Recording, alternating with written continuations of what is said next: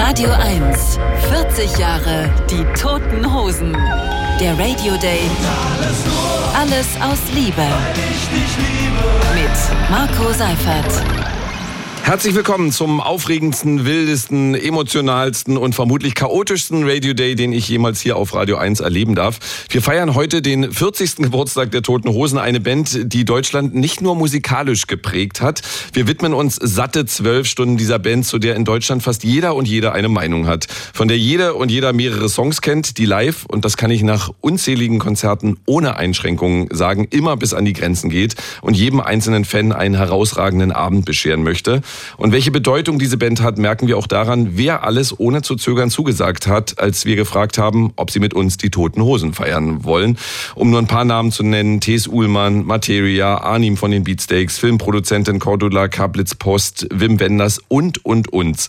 Und wir freuen uns natürlich, dass die Hosen selbst den langen Weg von Düsseldorf, wobei in diesem Fall glaube ich sogar von Köln nach Potsdam auf sich genommen haben. Und jetzt schon bei mir im Studio ist Campino. Schönen guten Morgen. Wunderschönen guten Morgen.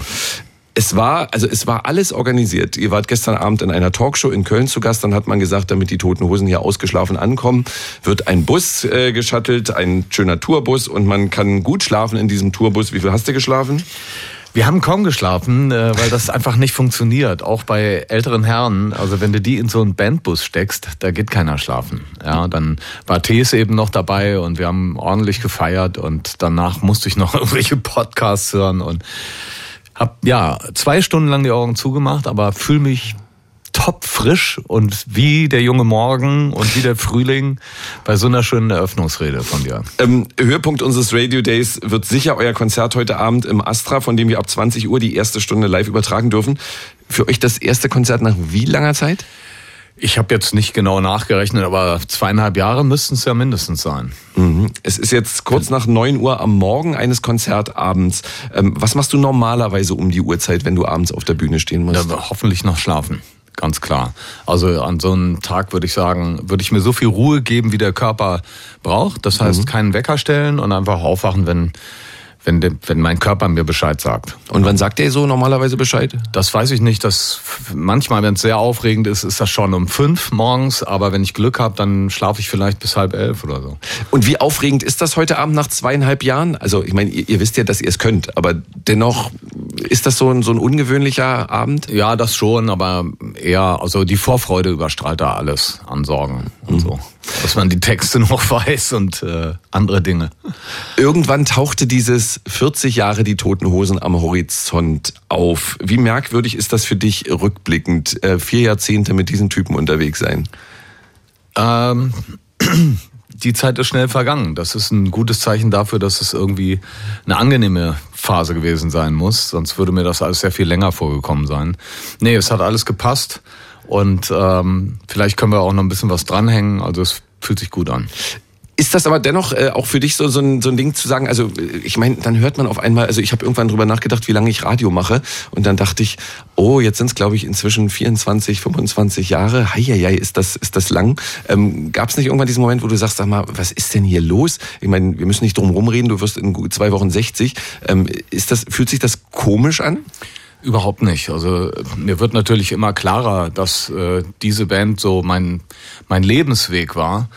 Äh, aber das ist in dem Sinne keine Leistung, als dass wir das ja alle kennen, dass wir vielleicht noch Freunde aus der Schule haben, aus der Grundschulzeit, Sandkastenfreunde. Und das ist keine Arbeit, mit denen zusammen zu bleiben, sondern das geschieht irgendwann intuitiv, dass man sich begegnet und äh, dann stolpert man gemeinsam durchs Leben.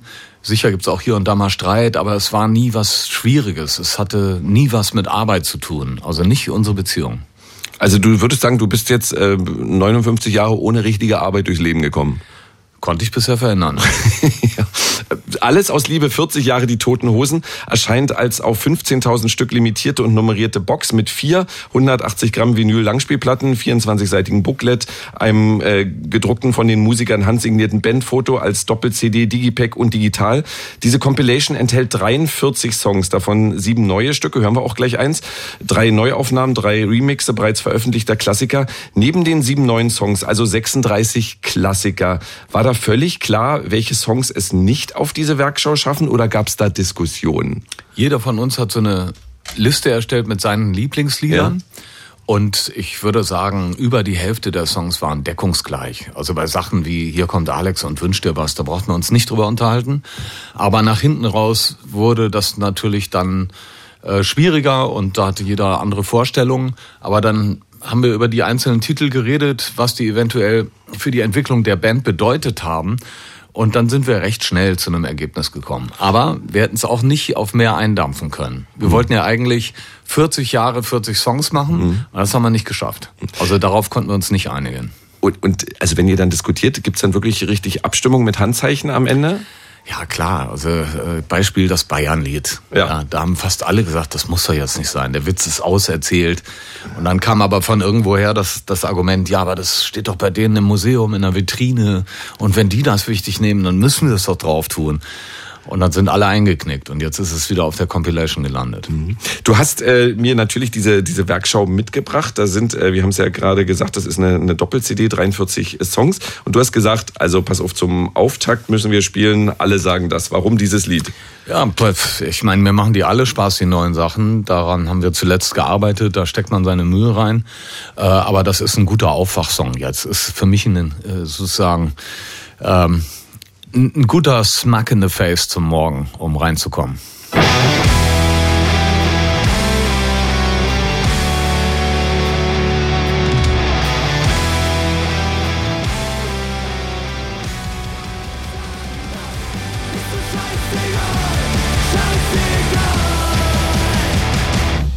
Einer der neuen Songs vom Album Die Toten Hosen, alles aus Liebe, die Werkschau. Alle sagen, dass äh, ich habe es eben schon mal angesprochen, äh, Campino, gab es in diesen 40 Jahren oder wann gab es den Moment, an dem dir klar war, dass mit den Hosen, das ist für immer. Also es war dir mit 25, 30 Jahren nicht klar. Da hast du gesagt, wir machen jetzt ein paar Jahre Musik und dann mal sehen, was kommt. Aber mhm. gab es so einen Moment, wo dir klar war, okay, ich werde die nicht mehr los?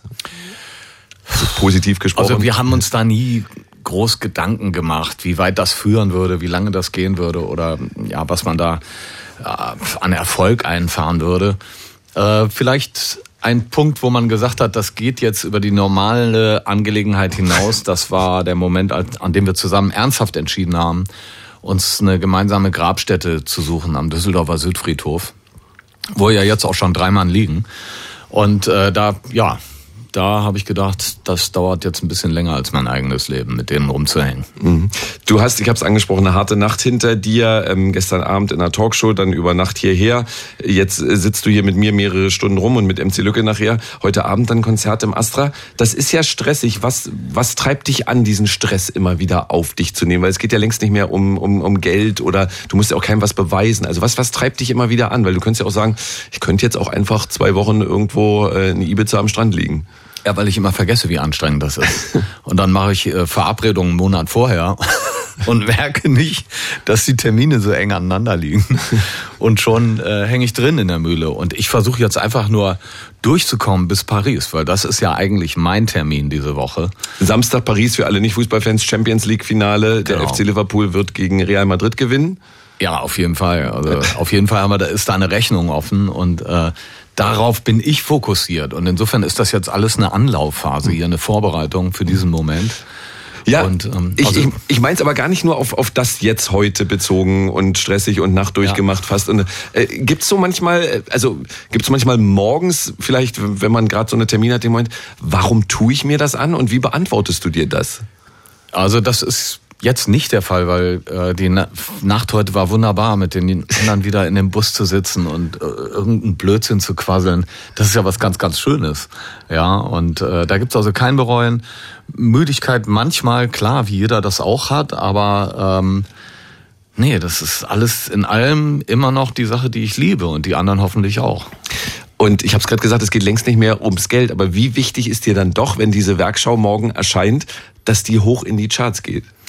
Das ist, ja, weil wir Sportler sind. Also wir gehen auf den Platz und wollen gewinnen. Ist doch klar. Also äh, das nimmt man, nimmt man mit, aber wenn das dann nicht funktioniert, dann kann man auch schnell Shake Hands mit dem Gegner machen und das Leben geht weiter. Also ist jetzt alles nicht so wichtig. Aber äh, Sportler sind wir da schon. Übernächste Woche gibt's dann den richtigen Tourauftakt. Also heute, das ist ja so ein, so ein Warmmach-Konzert, muss ja. man sagen. Also Glück für alle, die die Karten bekommen haben, das zu erleben. Ähm, Tourauftakt dann ausgerechnet in Köln. Warum? Weil es da noch nicht so gut funktionieren muss? Oder, oder warum Köln? Ja, sowas hat oft logistische Gründe. Du musst ja eine Tour ein Jahr vorher planen, vom Ablauf her äh, das so einteilen, dass die ganzen LKWs äh, das auch logistisch schaffen, zum nächsten Ort zu kommen. Dann hast du das Problem, dass vielleicht manchmal so eine Location schon ausgebucht ist und so weiter. Also ähm, wir lieben Köln natürlich, das weiß ja auch jeder. Deshalb ist es sowieso was besonders Schönes, da anzufangen das hat immer so einen äh, Auswärtsspielcharakter bei uns. Viele kommen aus Düsseldorf rüber und äh, da ist eine ganz besondere Stimmung immer, mhm. ähm, weil das Publikum eben nicht homogen ist, sondern äh, die pfeifen sich auch schon mal gegenseitig aus und das ist sehr, sehr lustig. Mhm. Äh, wir holen gleich einen treuen Wegbegleiter hier ins Studio. Mark Rieder, äh, hatte ich ja vorhin schon mal angekündigt. Ähm, du hast schon gesagt, auf eurem Gemeinschaftsgrab, da liegen ja schon drei Personen. Ähm, unter anderem Wölli äh, hat die Hosen ja viel, viel, viel zu früh ähm, verlassen. Ist das, sind das dann Momente, wo man sich auch die Frage gestellt hat, machen wir jetzt weiter? Das ist alles in Wörlis Sinn. Mhm. Also er hat die Schlagzeugstücke ja vor vielen Jahren WOM überreicht. Mhm. Den hat er ja sozusagen angelernt in die Gruppe und ähm, das ist also sehr friedlich vonstatten gegangen und auch in den letzten Monaten vor seinem Tod konnten wir ihn begleiten und ich glaube, dass der sich freut, dass wir die Fackel da weitertragen und ähm, das ist also nicht der Punkt gewesen, äh, dass wir uns selber hinterfragt hätten, ob wir aufhören. Aber wir denken oft an, an Jochen und Wölli und auch an Jochen, der Manager. Ja, genau. ja, äh, wir denken oft bei Entscheidungen an die, oder manchmal stelle ich mir so vor, was würde Jochen jetzt dazu sagen und das wird ihm hier bestimmt Spaß machen. Solche mhm. Gedanken hat man, klar. Mhm. Aber ähm, es ist 100% in ihrem Sinne, dass wir so lange weitermachen, wie es geht. Und äh, auf einem Album war ja dann noch ein Song, den du gemeinsam mit Wölli gesungen hast, ohne ihn gemeinsam zu singen. Also ihr habt ja, dann noch eine alte Tonspur von ihm gefunden, glaube ich. Den, den, ja. den hören wir jetzt. Ähm, wo habt ihr diesen Song dann gefunden? Ja, Wölli hat dieses Lied aufgenommen mit seiner mit seinem Solo-Projekt, das er nach seiner Karriere als Schlagzeuger gestartet hat. Ein sehr, sehr schönes Lied, wie ich finde. Und als er gestorben war, da haben wir für uns entschieden, wie wär's, wir singen nochmal mit ihm und spielen das ganze Lied neu ein, nehmen aber seine Gesangsspur und äh, können sozusagen so nochmal als Duett ihn, äh, ihn abfeiern und das zelebrieren, was er gemacht hat.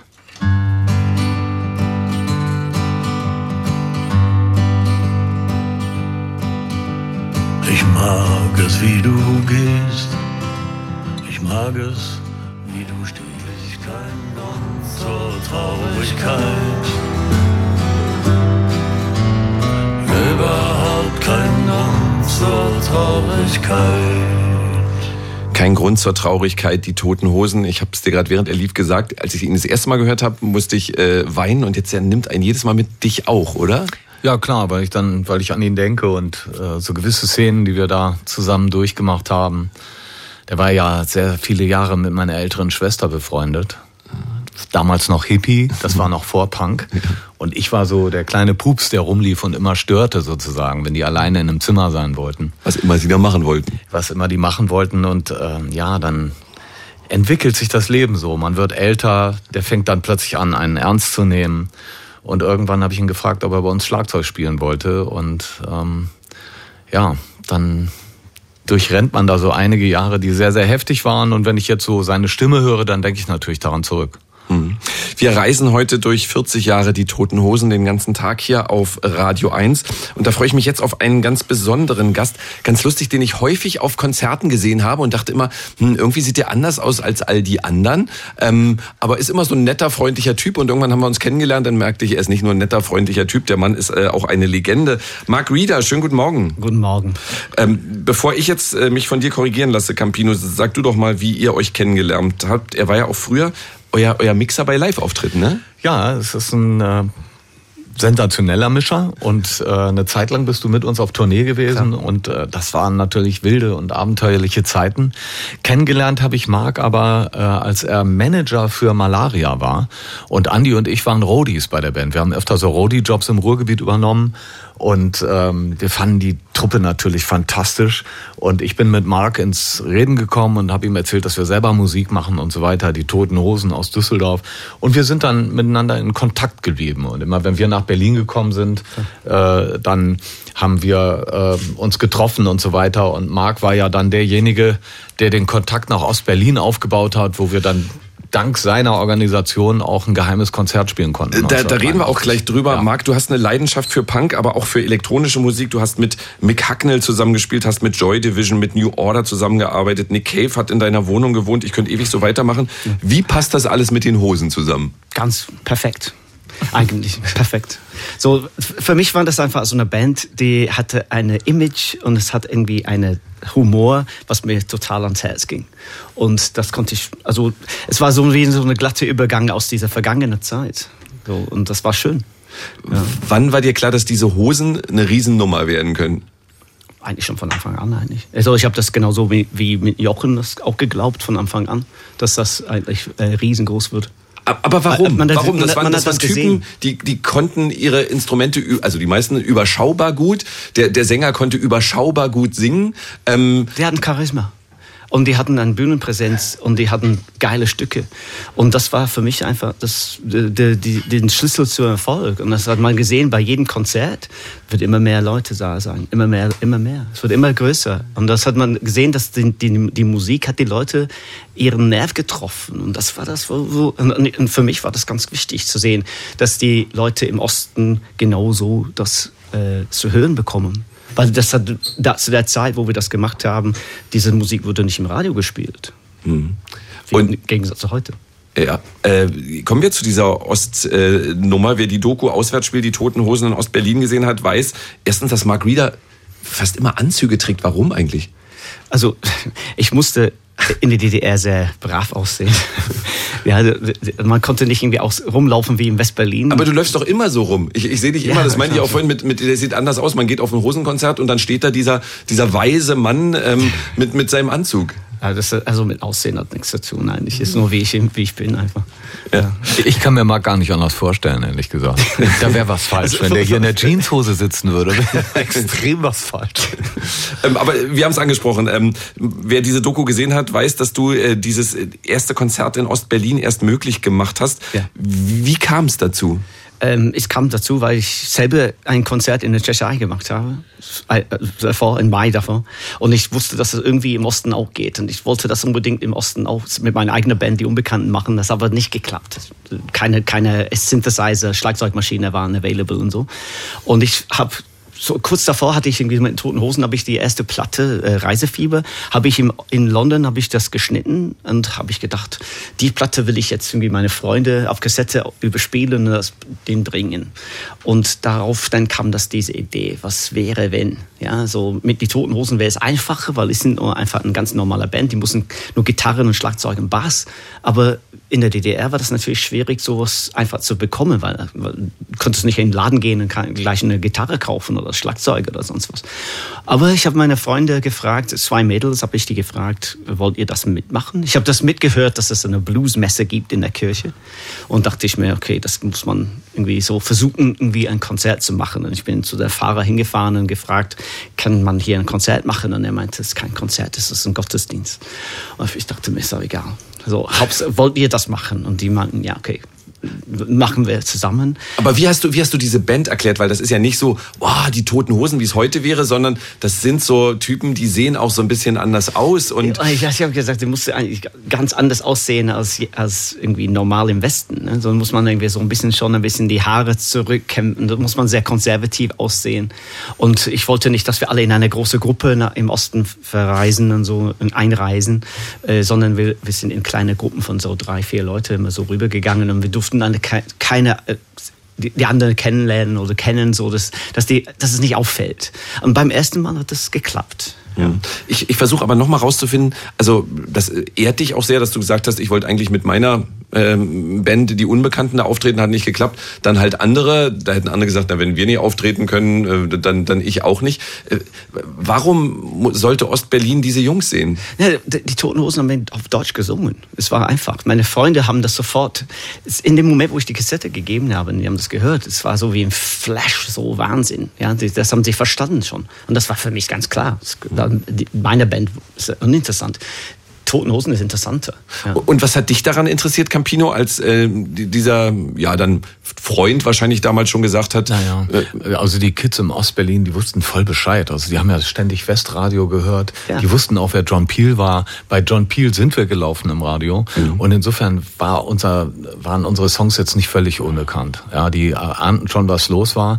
Und im Grunde gab's ja äh, eine Sehnsucht ähm, zu der jeweils anderen Szene. Ich glaube, viele Kids in Ostberlin wollten gerne die Sex Pistols sehen oder ja. The Clash. Und wenn es das schon alles nicht gab, okay, dann waren die Toten Hosen auch nicht schlecht. Ja, es war so, ja. so man, man kann das, das Pferd eigentlich, man konnte nicht im Westen kommen und in Konzerte im Westen sehen, die, die eigentlich man sehen wollte.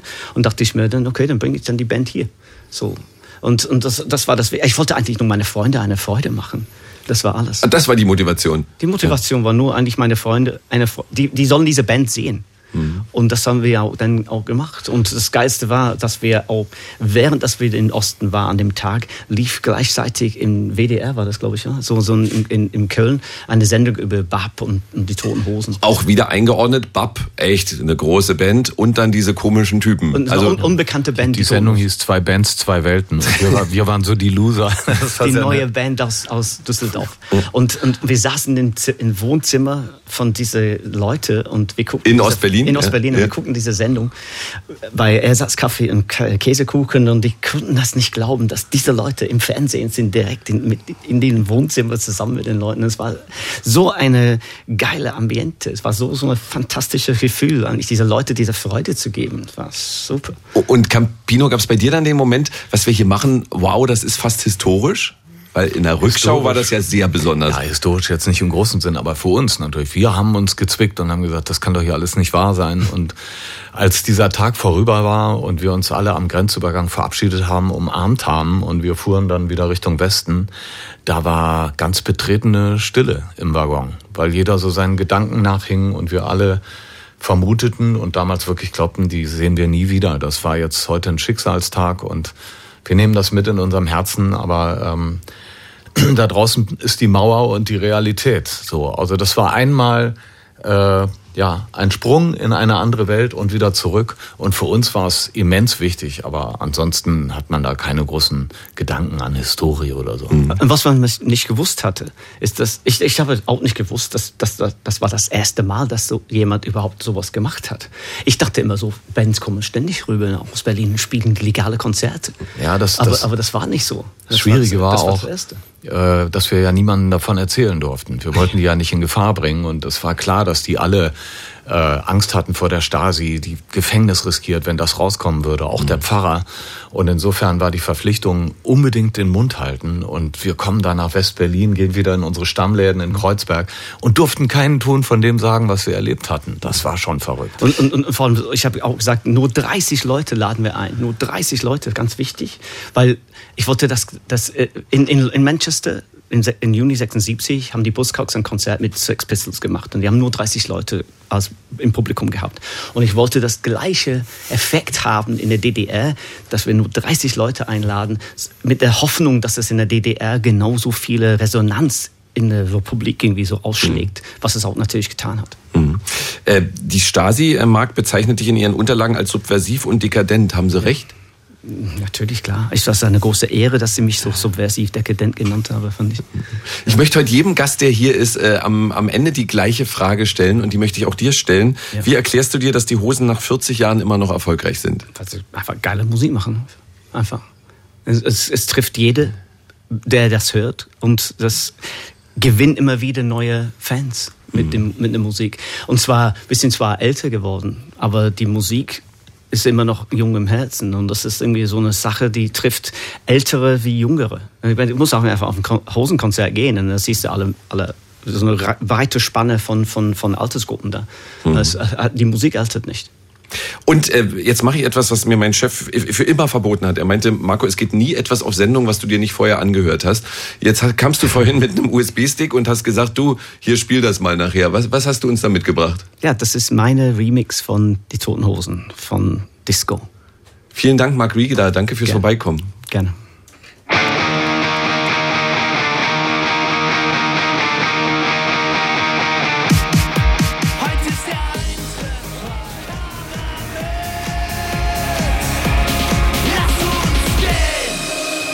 Die Toten Hosen Disco im Mark Reeder Remix. Ähm, es ist hier, ich hatte es vorher angekündigt, es wird chaotisch und es ist chaotisch. Auf einmal stehen hier Menschen vor der Tür, die für mich große musikalische Helden sind und dann äh, einfach dabei sein wollen. Als die Hosen sich im April 1982 äh, oder als sie 82 ihr erstes Konzert gegeben haben, da war er gerade mal sieben Jahre alt. Heute ist er einer der erfolgreichsten deutschen Rockmusiker mit seiner tollen Band Beatsteaks und natürlich kommt er zum 40. Geburtstag der Toten Hosen vorbei. Herzlich willkommen, Arnim Teuteburg-Weiß. Hey! Moin. Moin, moin. Und man hört noch jemanden dazu, weil äh, Andi von den Toten Hosen ist jetzt mittlerweile dabei. Schläfst du einfach gern länger als Campino oder hast du gesagt, ähm, ich lass den mal eine halbe Stunde Vorband sein? Äh, nö, das, der der sollte einfach mal ein bisschen schon erzählen und dann kommt man, kommen die anderen dazu. So war der Plan. Ja. Er erzählt auch viel, ne? Also kommt man da leicht zu Ja, aber auch gut. Insofern, alles okay. gut. Äh, Arnim, erinnerst du dich noch, wann dir die Hosen das erste Mal aufgefallen sind? Also sei es irgendeine CD oder, oder was auch immer. Ja, äh, ein, äh, ein Song namens Hier kommt Alex. Ja. Ist auch bis heute mein Lieblingssong von, von den Jungs. Und äh, da, da habe ich das Video gesehen. Also das war schon, das war so ein, das war ein Video also ich habe nicht das Lied gehört und fand es gut, sondern das war gleich so ein Eindruck von der Band und von dem Song und den fand ich total gut. Kann, kann man sagen, dass du als Jugendlicher Hosen-Fan warst? Ja, ich war Hosen-Fan, ich war Ärzte-Fan, ich war Beastie Boys-Fan, ich war Musik-Fan. Ich, also Musik ja. hat, also Musik war immer mein Anker und meine Rettung. Wir haben ja da auch eine weitere Leidenschaft gemeinsam, die Peschmod, was gar nicht Depeche in diese Liste passt. Ja, genau. ja total. Ähm, was, was hat dich an den, an den Hosen begeistert? Bei, bei, ich meine, du hast ja gerade erzählt, was dich alles begeistert hat an Musik. Was hat dich an den Hosen so begeistert? Ich fand gut, dass das, äh, hat man gerade schon mit Andi drüber gequatscht, äh, das war nicht so tralala.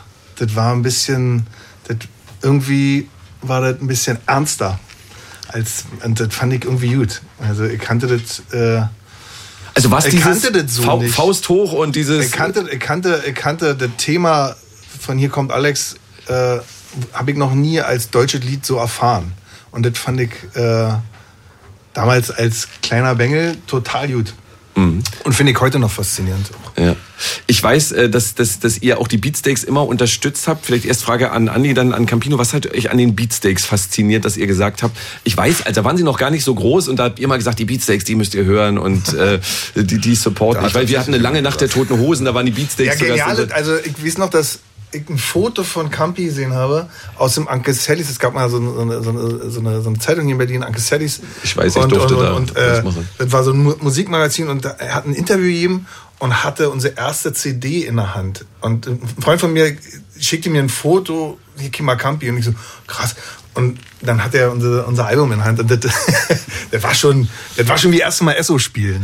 Der, der, erste Ritterschlag. Andi, was sagst du, was, was hat dich begeistert an den Beatsteaks? Ja, natürlich die Musik und dann auch ganz schnell, als wir sie dann gesehen haben, einfach, dass es einfach eine wahnsinns tolle Liveband ist und eine pure Energie auf der Bühne und das hat also von der ersten Minute an, als ich sie erfahren habe, äh, Spaß gemacht, den Jungs zuzugucken und zuzuhören. Ja, und vor allen Dingen, das gibt ganz wenige deutsche Bands, die auf Englisch singen und es so gut rüberbringen und da ist nichts Komisches dran. Wir als Düsseldorfer rümpfen da schnell die Nase, weil uns das ja in der Szene auf doktriniert wurde fast, ihr könnt nicht Englisch singen. Wer in Düsseldorf Englisch gesungen hat, der war raus. Ja. Der wurde nicht ernst genommen, weil es immer bei uns hieß, äh, wir machen das für unsere Szene, wir wollen verstanden werden und äh, außer Englisch easy way out geht nicht. Und bei den Beatsteaks war es so, dass das von vornherein gewuppt wurde, sofort mitgenommen wurde und einfach gepasst hat. Und äh, die dann live zu sehen, das war natürlich der totale Abriss. Und für uns war sofort eine Zuneigung denen gegenüber, weil wir erkannt haben, dass es eine Gang war, so wie wir, nur äh, halt jünger. Aber äh, du hast gesehen, die halten zusammen, da springt einer für den anderen in, in die Schlacht.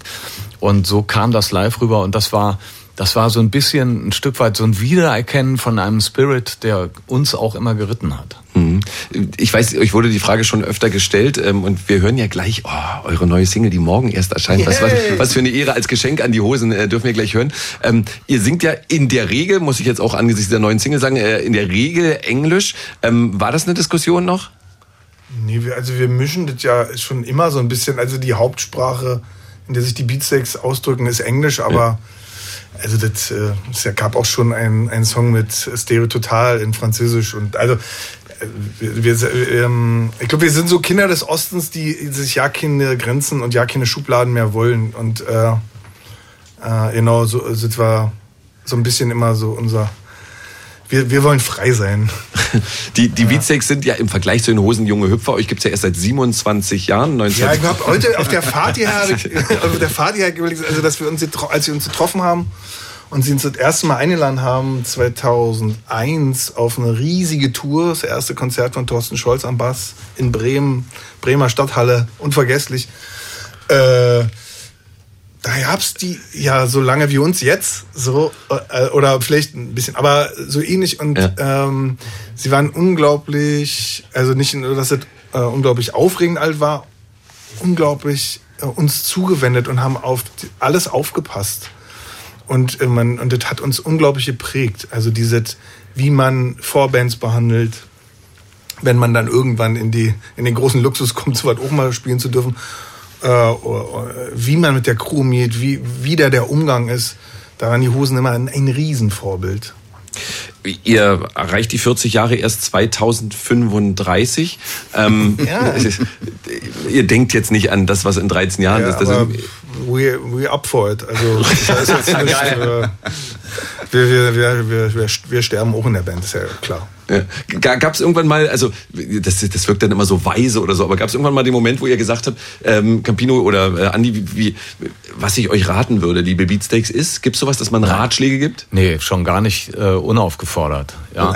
aber äh, war immer eine Freude, gab es ja auch andere wenn die sich so geöffnet haben und wenn die gefragt haben, hört mal, wir haben da gerade Stress mit dem Management und so, wie, wie, wie war das denn bei euch? Mhm. Das ist was ganz, ganz Schönes und zeigt, das ist ja auch ein Zeichen, dass man von denen auf Augenhöhe gesehen wird. Und ähm, wenn so etwas von gegenseitigem Respekt geprägt ist, dann macht uns das natürlich auch glücklich. Und wer Rat von uns wollte, der hat den dann auch bekommen in einer gesunden Portion. Mhm. Total. Ihr habt den Hosen etwas voraus, nämlich euren ersten Comeback-Konzerte nach der langen Corona-Pause an. Ja. Wie merkwürdig, wie toll, wie aufregend hat sich das angefühlt vergangene Woche hier in Potsdam? Äh, das ging unglaublich nah und äh, da war alles dabei. Äh, Tränen, äh, nicht aufhören wollen, äh, ja nicht mehr von der Bühne wollen, äh, aufgeregt sein, verspielen. Das hat sich ein bisschen angefühlt wie das ein paar Mal für mich wie das aller, aller, allererste Konzert. Mhm. Ähm, weil die letzten zwei Jahre waren wirklich unglaublich heftig und äh, ich hab, ich, wir, und wir, wir, standen oft im Proberaum und wussten ja nicht, äh, dürfen wir überhaupt nochmal arbeiten? Kommt das, kommt, also weil die Beatsteaks sind eine Liveband. Die haben ja schon äh, erstmal 100 Konzerte gespielt, bevor sie erstmal eine Platte gemacht haben. Mhm. Also wir haben ja alles umgedreht gemacht. Und ähm, ja, und jetzt wieder spielen zu dürfen und es kommen Leute vorbei und dann auch noch so viele und ja, das war ganz, ganz, ganz, ganz toll und sehr speziell. Ich komme immer sehr gerne nach Potsdam, sagen wir es so. Und man muss sagen, äh, für alle, die es nicht mitbekommen haben, das erste Konzert war ein, äh, klingt dann erstmal so abgehoben, ein Gästelistenkonzert, aber ganz im Gegenteil. Ihr habt ein Konzert für Pflegerinnen und Pfleger gegeben, ja. die sich darum äh, bewerben konnte.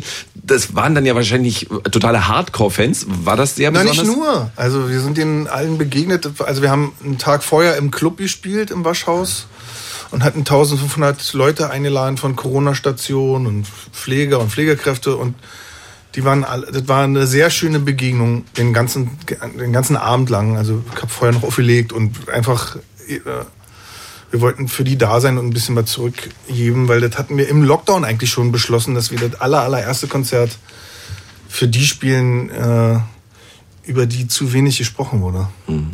Äh, Anim, Campi, ihr seid beide Bewegungswunder auf der Bühne, äh, würde ich sagen. Ähm, wie trainiert ihr vor so einer Tour? Das ist auch für alle Hörerinnen und Hörer zwischen 47 und 59 Jahren. Ähm, wie, wie kriegt man sich so, so fit? Wie machst du's? ich also gleich wieder Rücken nach dem ersten Konzert. und dann einfach äh, Physiotherapie und gleich wieder rein massieren, immer auslaufen, auch auslaufen. Ja, in Bewegung bleiben. Also bei mir macht es auch immer das Adrenalin klar. Ich habe auf der Bühne nie Schmerzen, eher danach. Äh, ja, und also man muss einfach, ich glaube, wir, wir, sind beide eher so sportliche Heinis. Deswegen ist das, muss man sich jetzt nicht tierisch fit machen. Also ich muss eher Texte lernen, anstatt die Kondition zu trainieren. Also bei dir gibt es immer so die ideale Welt. Ein halbes Jahr vorher denke ich, morgen fange ich an im Training und dann, boah, dann werde ich so richtig zum ersten Mal seit Jahren topfit sein. Und die Realität ist aber, du hängst im Radio rum morgens um neun und so, bist dann so geschafft. Ach nee, jetzt laufen mache ich eh nicht und so. Also man fährt doch am unteren Rand der Vorbereitung. Auf jeden Fall. Und dann äh, ist es ein bisschen so, wie Arnim sagt, wenn du dann da rausgehst, das ist dann einfach auch ein Arschtritt von den Leuten, da setzt du dich nicht hin oder so, sondern ja. da fliegst du durch und im Grunde ist es so, du kommst nach Hause, wirst wach und da, da kommt dann äh, sozusagen das Gewicht in die, ähm, in die Knochen und du fühlst dich schwer und äh, brauchst dann, ja, brauchst dann irgendwelche Tricks, um wieder hochzukommen. Aber so in dem Moment, wo du auf die Bühne gehst, da sind wir alle auf angestellt und da, da hebst du einfach ab.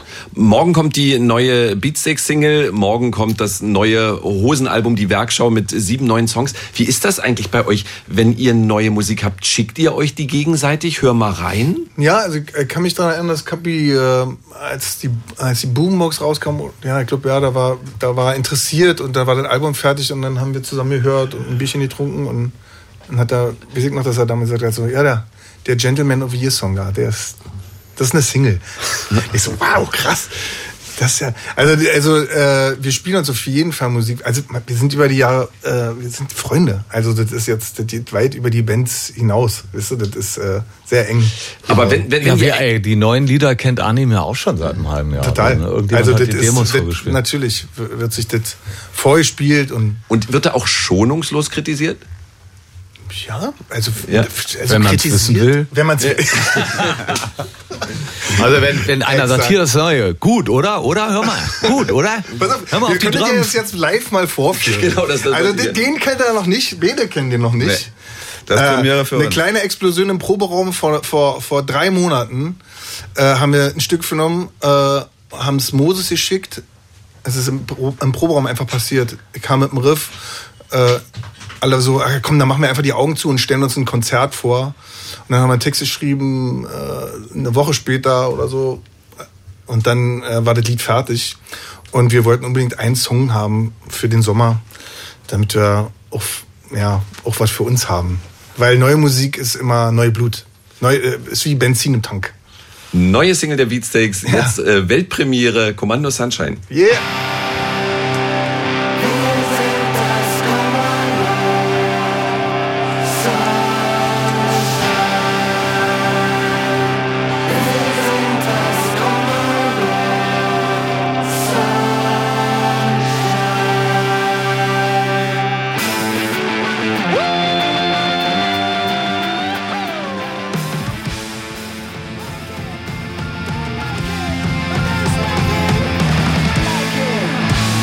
Die neue Single der Beatsteaks, Kommando Sunshine. Ja, Campi, jetzt ist es das, was, was ihr sonst unter vier Augen macht. Ähm, und Andi, äh, euer, euer Kommentar zur neuen Single? Ja, also schonungslos. Das, das Tolle bei den Beatsteaks ist ja immer, dass man nie weiß, was kommt. Die sind immer für Überraschungen gut, äh, haben immer geniale Brüche in der Musik. Und äh, insofern war es hier jetzt geil, weil man nach 20 Sekunden dann das kriegt, was man sich auch immer erhofft, dass es direkt in die Vollen geht. Und äh, klar, ich bewundere natürlich auch Anims Stimmlage. Da komme ich ja gar nicht hin in seine Bereiche. Und äh, finde, der setzt das super gut ein. Das kann ja auch manchmal fürchterlich schief gehen, wenn man hohen Gesang einsetzt und so. Und bei Anim ist es einfach, ja, so wie, also es ist komplett natürlich und eine Ohrfeige einfach. Andi? Äh, ich finde, Alim hat das sehr schön eingeleitet. Explosion im Proberaum und äh, auf die zwölf, würde ich mal sagen. Also ich freue mich schon, wenn man das dann auf der Bühne live hören kann. Also das kann man sich direkt vorstellen, wie das funktioniert. Insofern, äh, Thumbs up.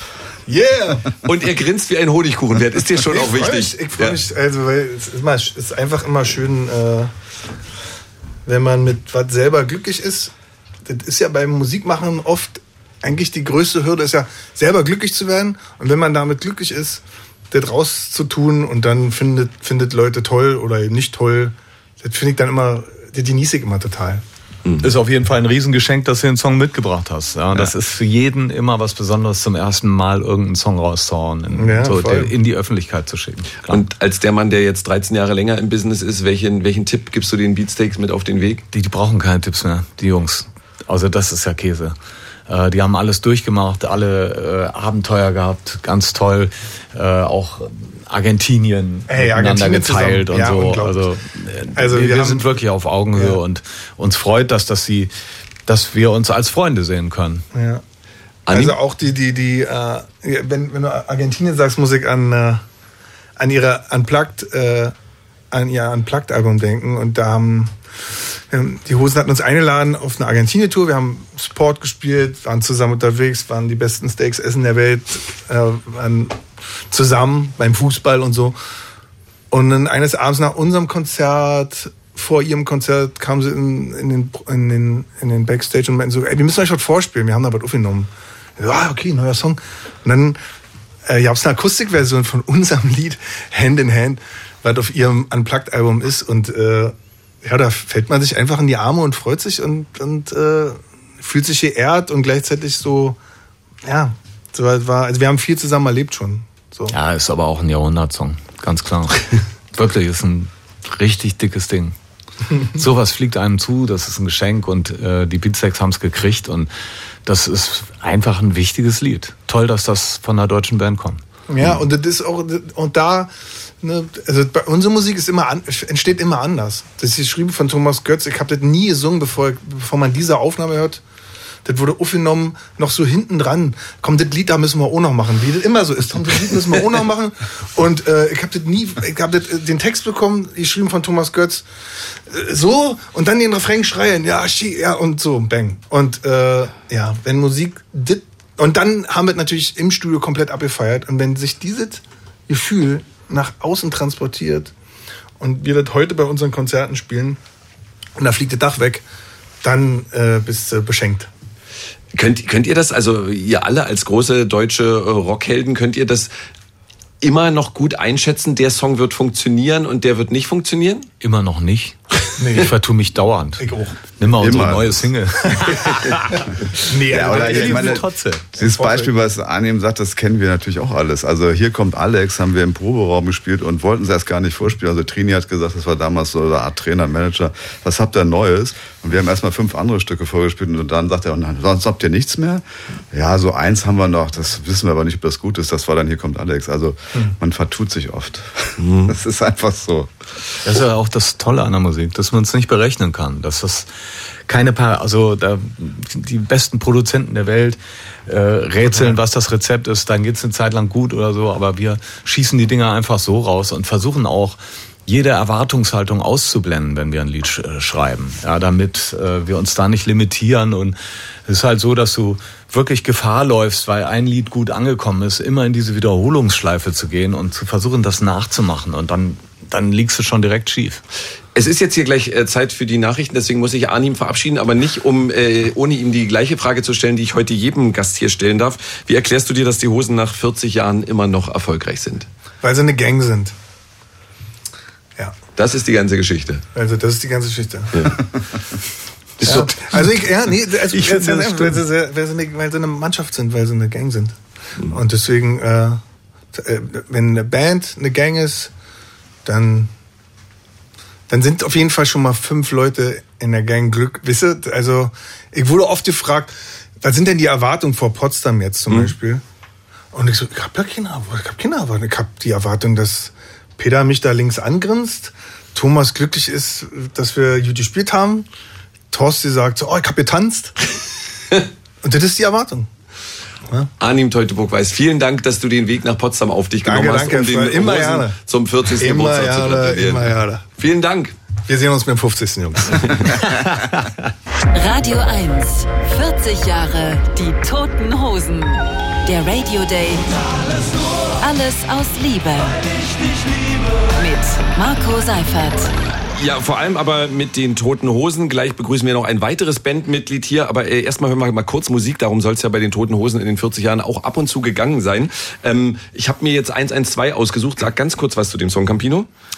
Äh, da soll ich was zu sagen? Naja, ja, du kennst den besser als ich. Ich kenne ihn. Ja, ja ähm, ist so eine Art Wort zum Sonntag mit zwinkerndem Auge. Einfach so eine kleine Bestandsaufnahme, wie es uns gerade geht und wie wir das so mit der 40 sehen.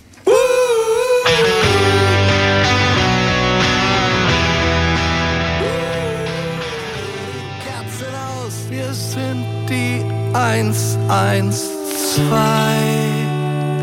112 von den Toten Hosen, von der neuen Werkschau. Äh, alles aus Liebe, 40 Jahre die Toten Hosen. Erscheint morgen. Äh, große Empfehlung. Äh, auch viele Songs neu drauf und äh, Songs, die neu abgemischt wurden oder sogar teilweise einen neuen Text haben. Äh, wir kommen später nochmal zum Wort zum Sonntag. Jetzt haben wir die Runde erweitert und zwar um Breiti. Schön, dass du da bist. Ja, ich freue mich auch. Ja, und ich habe dich jetzt vor allem hier in die Runde geholt, weil wir deine, ich weiß nicht, ist sie deine Mitarbeiterin oder oder oder oder, oder was ist sie genau? Ähm, dein dein Gitarren-Roadie Kathleen dabei haben. Schönen guten Morgen, Kathleen. Ich glaube, man sagt inzwischen Technikerin oder sowas. Ja. Roadie sagt man, glaube ich. Sagt man nicht mehr? Aber das weiß ich nicht. Da aber das, das sagt vielleicht Kathleen. Ich sehe das nicht so eng. Ja, also aber deine Berufsbezeichnung ist Technikerin. Backlinerin neuerdings. Ja. Ähm, so was, was macht eine Backlinerin? Das ist eigentlich Instrumentenwart, wäre vielleicht der deutsche Begriff dafür. Also was ein Orchesterwart beim Orchester macht, machen wir bei der Band. Und äh, ja, sag, sag, mal, was du machst. Also was genau. ist, äh, heute ist Konzert, was machst du? Genau. Ähm, wir bauen eigentlich die Sachen der Band auf. Also nicht die Lampen, nicht das PA, wovon der Sound rauskommt, sondern wir, wir bauen direkt die Instrumente, die Verstärker, Schlagzeug, so die direkten Instrumente einfach auf. Das ist einfach eine total andere Kategorie als eine PA aufzubauen oder eine Lichtanlage. Das ist ein ganz eigener Bereich. Aber Deswegen also, eine eigene Bezeichnung für den Job. Einfach. Ich versuche nochmal zu. Also mhm. da gibt's dann diese Gitarre von diesem Künstler. Die und, eine, genau. Genau, ja genau. Und dann, dann, dann gehst du auf die, auf die Bühne und was, was machst du denn da? Oder wie viele Gitarren hast du denn dann dabei? Und also ich habe da keine Vorstellung von. Das ist immer ein bisschen unterschiedlich. Ähm, Gitarren haben wir immer ein paar dabei natürlich, weil auch mal ein Ersatz dabei sein muss, weil man auch gerne mal eine andere spielt.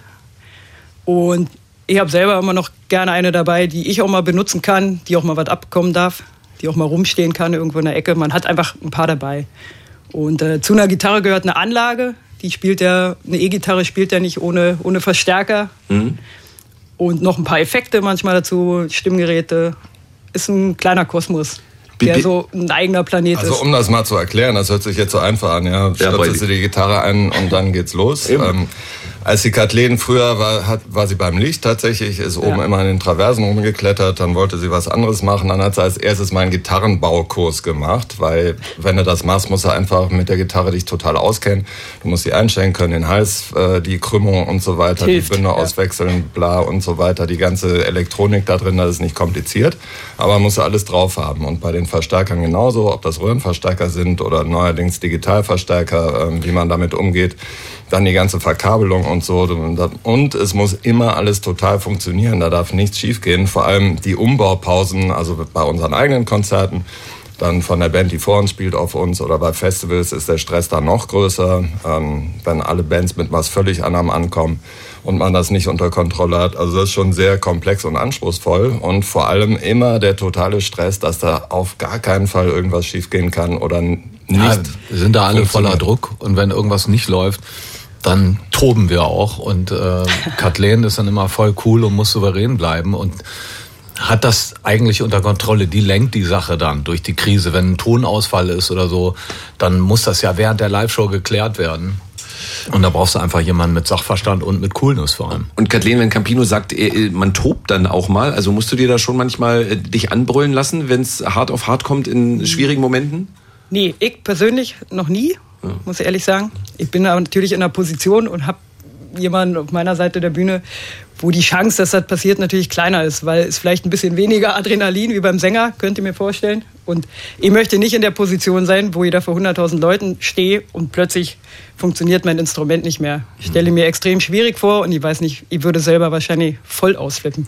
Mhm. Einfach aus der Anspannung heraus und da müssen wir als Crew einfach mit umgehen, das ist ja normal. Das ist eine menschliche Reaktion und Wichtig ist eigentlich, dass man hinterher drüber quatschen kann und das klärt und am Ende gab es mal einen guten Spruch von jemandem, Space Shuttle ist auch abgestürzt, das ist Technik, die geht auch mal kaputt und das wissen auch alle und wir müssen einfach eine schnelle Lösung haben, also dass einfach nicht ja, eine halbe Stunde ein Konzert ausfällt. Wir müssen einfach schnell sein, wir haben Backup für viele Sachen. Bist du auch, bist du auch Psychologin so ein bisschen? ein bisschen schon, glaube ich. Das ist aber jeder, der sehr nah mit, äh, mit den Musikern zusammenarbeitet, weil wir sind ja alle Menschen und die stehen voll unter Dampf. Und natürlich kann da auch mal was rauskommen.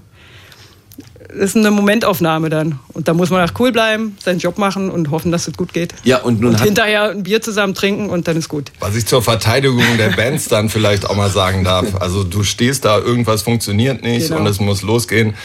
Und dann ist keine Zeit, mal eben rüber zu gehen und zu sagen, entschuldige bitte, könntest du eventuell unter Umständen das mal nachgucken, weil da könnte sein, dass etwas nicht funktioniert. Da, wenn du, wenn Alarm ist, dann musst du auch zeigen, jetzt ist hier Alarm und es muss schnell gehen. Und das ähm, geht dann eben, muss dann die Nachricht kurz äh, mitgeteilt werden und auch ankommen. Das hm. sieht man recht schnell und manchmal wissen wir von Alarm, wo die nichts von wissen. Das ist auch gut so. manchmal klärt man so einen Alarm auch hintenrum. Wir hm. haben oft Alarm, den die Band ja nicht mitkriegt. Und Gott sei Dank, dafür sind wir da, um sowas auch wegzuhalten. Und wir haben immer eigentlich eine gute Lösung parat. Manchmal dauert die ein bisschen, aber kann mich in den letzten Jahren nicht erinnern, dass da mal länger eine gröbere Sache war. Wenn natürlich komplett irgendwo mal Strom ausfällt, so in Südamerika, na dann ist halt einfach auch die Hütte dunkel und dann sind wir alle im gleichen Boot. Da ja. macht man auch nichts mehr. Aber ansonsten, jeder hat ja seinen technischen Bereich. Also ist ja nicht nur, ich bin ja da nicht allein, wir sind ja da eine große Mannschaft. Und jeder hat seine Verantwortung und jeder macht es so gut wie er kann. Und auch wir haben mal einen schlechten Tag. Mhm. Übersehen mal was oder so, aber ja, eigentlich kriegt man es eigentlich mal hin. Wenn Kathleen als Technikerin so ein bisschen äh, Psychologin für Breiti ist, äh, wer ist denn für dich Psychologe, Campino? Weil du hast ja nur dich selber. Du brauchst ja kein Instrument, keinen, der sich darum kümmert. Nee, ich habe auch Leute, die ein bisschen auf, äh, auf mich achten, Mikrofon und so weiter. Da gibt's dann auch feste Leute, also im Notfall macht jeder für jeden was, springt ein, aber natürlich hat jeder so seinen Sachbereich und so. Und bei mir äh, steht auch immer jemand an der Seite, der mich beobachtet und mit dem ich kommuniziere. Ähm, Sound drauf, runter, Gitarre leiser, lauter. Da habe ich einen eigenen Mix in meinen Ohren mhm. und äh, da wird dann auch drauf geachtet. Mhm. Und was man auch vielleicht auch nochmal zur Erklärung, was man vielleicht auch ähm, nicht so sich Gedanken über macht, das Ganze wird ja jeden Tag komplett aufgebaut, zusammengesteckert und so. Ähm, dann ist es heiß, dann ist es verschwitzt, dann ist Luftfeuchtigkeit in Hallen und so. Ähm, dann muss er alles wieder auseinanderbauen in kürzester Zeit. Dann ist das vielleicht im Laster bei großer Hitze oder bei großer Kälte und so. Also das ganze Material, ähm, das wird schon ordentlich getestet. Und da oxidiert irgendwas, da rosten Sachen und so. Also es ist auch so ähnlich wie bei der Formel 1. Da muss er auch dauernd an diesem Auto rumbauen und Teile auswechseln. Ähm, das ist nicht einmal da und dann läuft das. Packst auch schon mal eine zweite Gitarre ein. Ab und zu. Du, du lachst so rüber, wie viele Gitarren hast du denn dann dabei? Ähm, bei Breiti sind es eine ne coole Zahl, finde ich.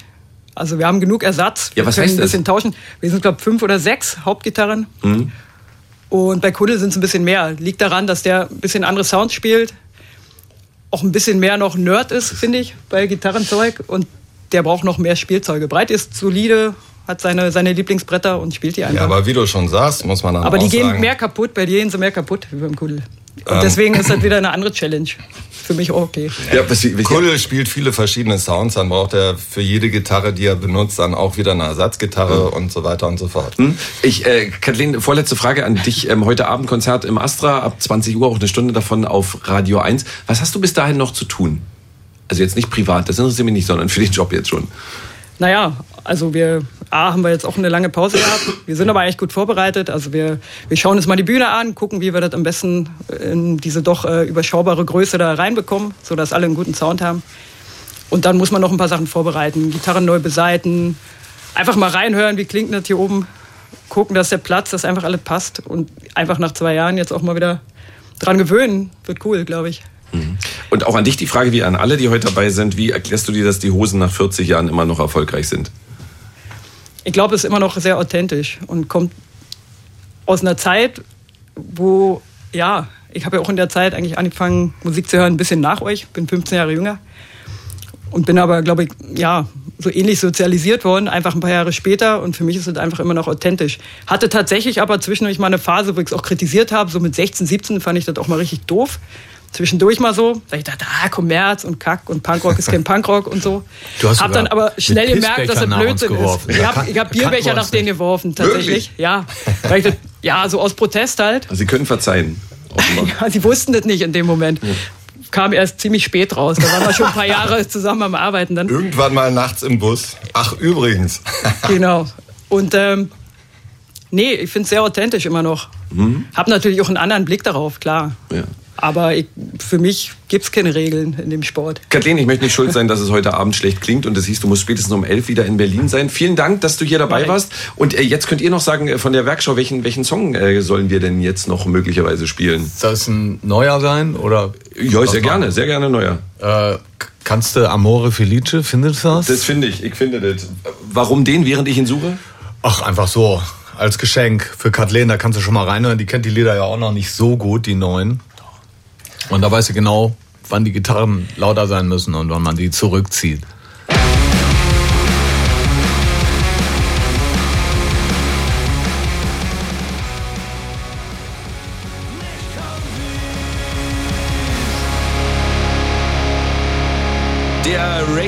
Auf Radio 1 zum 40. Geburtstag der Toten Hosen. Alles aus Liebe. Und so heißt auch die Werkschau der Toten Hosen, die morgen erscheint und aus der wir heute schon ganz viel neue Musik spielen dürfen. Vielen Dank auch äh, dafür. Ihr wart ja 1995 hier relativ regelmäßig zu Gast. Also nicht in diesem Gebäude, aber auf diesem Gelände.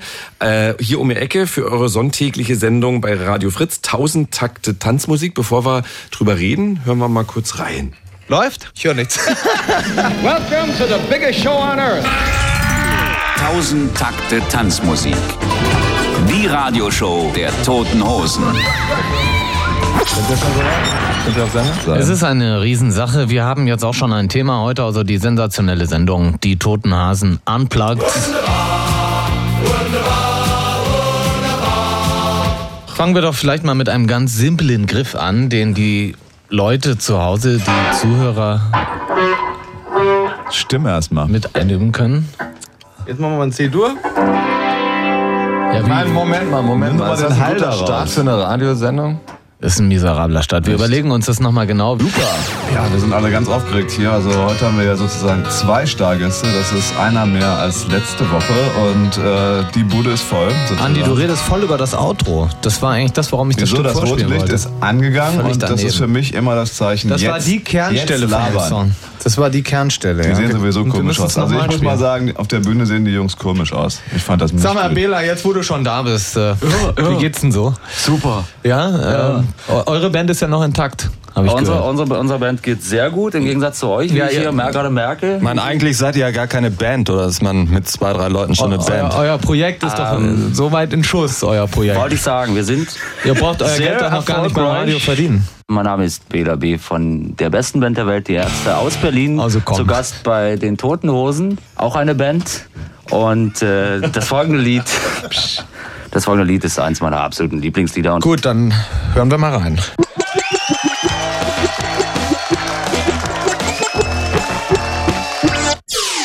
Vor mir sitzt Walter November, früher einmal in den Anfangstagen der Toten Hosen Gitarrist bei uns, bis er dann ungefähr nach einem Jahr bei Nacht und Nebel Hals über Kopf die Band verlassen hat. Walter, was war los damals? Warum bist du bei uns ausgestiegen? Ja, pass auf, ich bin zu den Zeugen Jehovas gegangen. Ich wollte mal wieder Ruhe haben, ganz normale Leute kennenlernen. Okay, ich habe mich dann äh, ein bisschen verrechtet sozusagen bin auch nur ein Jahr da geblieben. Als du damals zu den Zeugen Jehovas gegangen bist, kann ich mich erinnern, hast du deine sämtlichen Punkrock-Platten zerhackt. War das nicht einer der größten Fehler deines Lebens? Nee, ich stand dazu, weil äh, wenn man eine Sache aufhört und eine neue Sache anfängt, dann muss man einen Schlussstrich ziehen. Und ich bin da ein bisschen extrem, denke ich mir. Aber okay, im Nachhinein denke ich mir, ich habe den Schritt gemacht, bereue den auch nicht, aber schade um die Platten. Okay, one and a two and a three.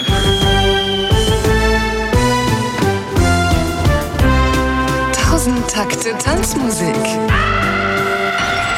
Hier ist die Radioshow der Toten Hosen. Welcome to the biggest show on earth. Ja, der Kollege MC Lücke hat sich da nochmal durchgekämpft durch ein, ein Best-of oder Worst-of, man kann es nennen, wie man es möchte. Wie erinnert ihr euch an diese Zeit? Ja, es war großartig, weil äh, ich ja auch immer davon geträumt hatte, eine eigene Radiosendung zu machen, bei der man die Musik spielen äh, darf, die man selber liebt. Also auch immer mit so einem missionarischen Auftrag, äh, diese Musik der Weltöffentlichkeit vorzustellen. Ja, Auflage 500 Stück, die Blitzboys aus England oder irgend so ein Quatsch. Das war immer ganz toll. Wir hatten teilweise ernste Sendungen, wo wir Leute eingeladen haben und mit denen wirklich äh, gute Gespräche geführt haben. Ich erinnere mich an äh, Bruder Elia aus dem Kloster Kloster, aus dem Benediktinerkloster. Dann haben wir Sendungen gehabt, wo wir einfach nur ein Monopoly-Spiel übertragen haben, völlig langweilig. Und äh, also wir in jede Richtung uns ausgetobt und äh, sehr lange Redaktionssitzungen immer gehabt. Also wir haben uns Mühe gegeben, aber es hat auch tierisch Spaß gemacht. Das wollte ich gerade wissen, Breiti. Also wenn er sagt, ähm, wir haben uns Mühe gegeben und ich weiß, du bist ja immer für mich immer eher so der, der so ein bisschen achtet drauf, dass alles in Bahnen läuft und alles seine, seine Ordnung hat und so ein Konzept hat. Also gab es wirklich richtige Redaktionssitzungen, weil ich war großer Fan dieser, dieser Sendung. Aber ich habe nicht erkannt, dass es vorher Redaktionssitzungen gab. Na, das war, hm, wir haben ja ein Jahr lang jede Woche diese Sendung gehabt und dann wollten wir natürlich nicht in jede Sendung reingehen, einfach Platten auflegen, Unsinn reden ähm, und das jede Woche wiederholen. Wir haben uns da schon oft Gedanken gemacht, wie er schon gesagt hat. Wir hatten auch eine, Thema, eine Sendung zum Thema Bestattung und haben die entsprechenden Interviews gemacht. Wir haben uns Gäste eingeladen, natürlich Musiker auch, mit denen wir befreundet sind, wie man da hören konnte. Bela. Musiker, ähm, mit denen ihr befreundet seid und Bela. Und Bela, genau. Alles war dabei. Ähm, danach waren wir wieder befreundet für einige Zeit. Nee, und äh, wir haben uns da schon Gedanken gemacht und es war ein sehr, sehr gutes Training, weil danach dann irgendwo mal zum Radio zu gehen und eine Stunde lang Programm zu machen, das war überhaupt kein Ding mehr.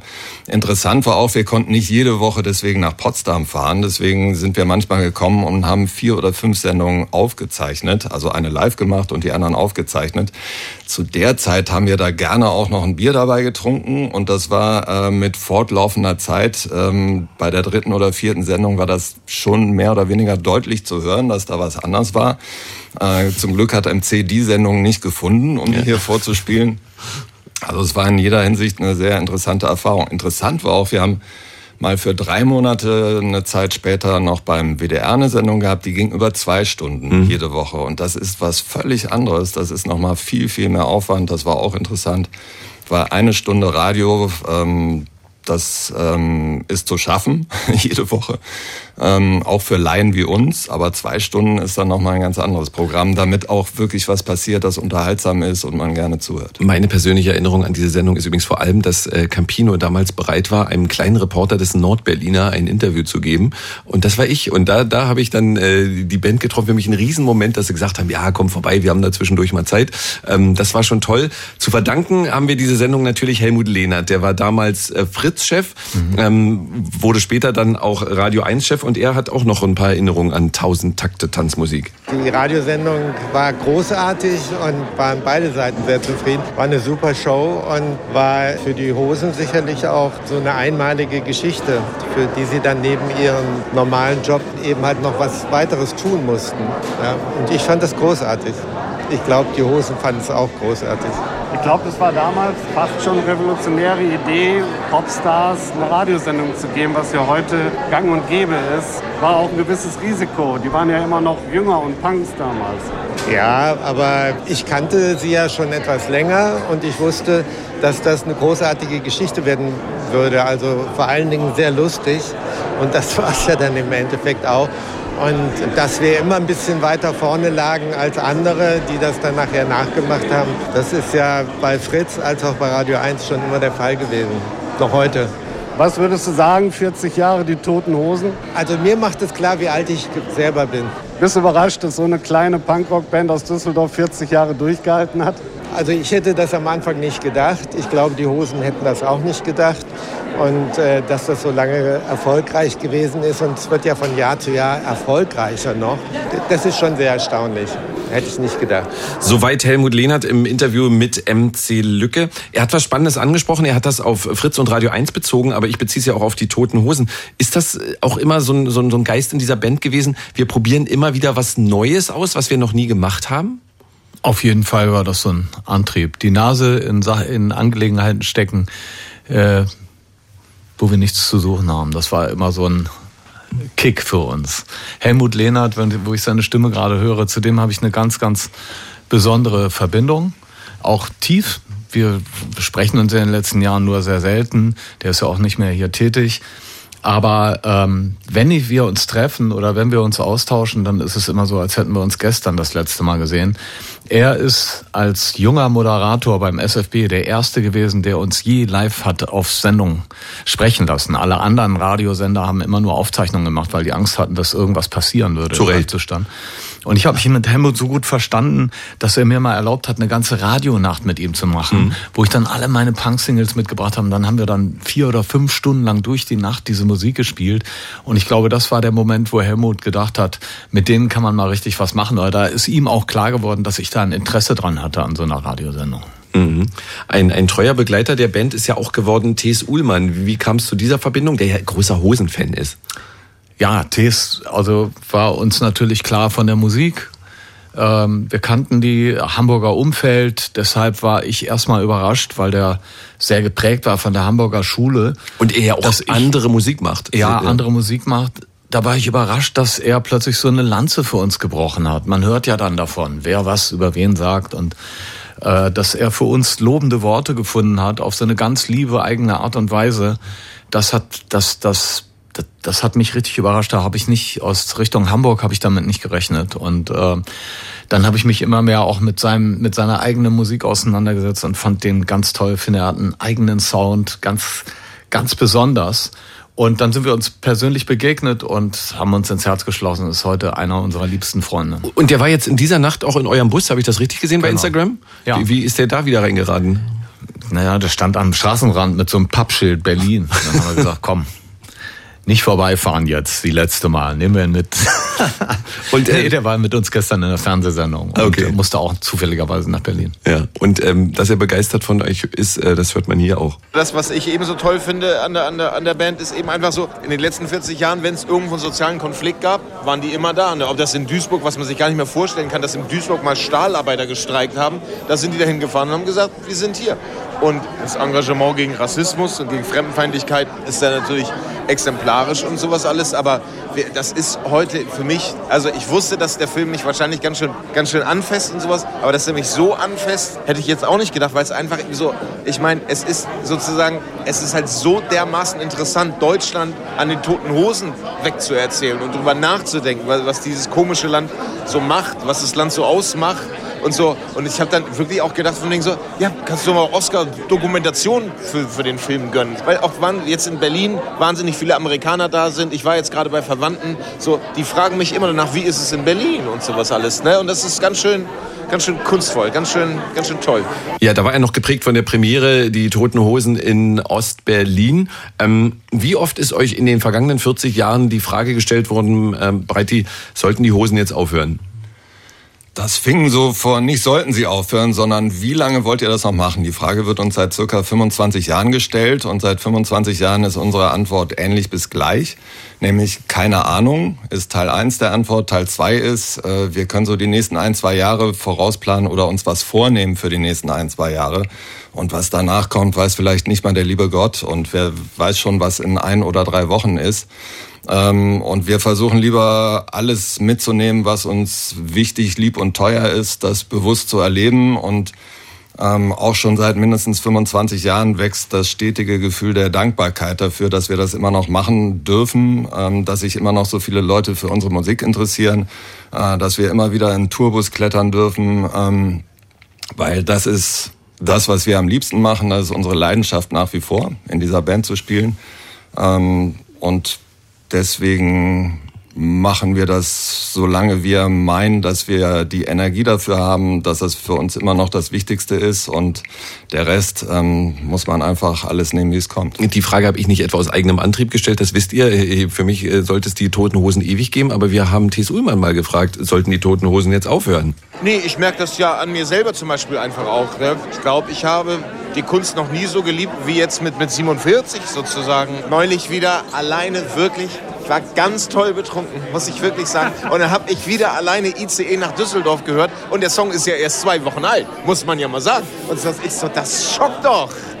Nee, ich, ich, find, ich finde das auch toll, wenn, weil ich liebe auch lange Freundschaften zum Beispiel. Ich liebe das, wenn ich Leute ganz lange Lieben kenne. Wir. Lieben wir. Und genauso liebe ich das immer so von wegen so, ich meine, bei wem geht denn nichts daneben ab und zu mal und sowas. Und dann irgendwie, und nur weil es Musik ist, von wegen so, ja, also früher war es geiler. Digga, alles war früher geiler. Deswegen bist du alt geworden, weil früher alles geiler war. Fuck off. Kein Star Wars, kein Star Wars nach 1982.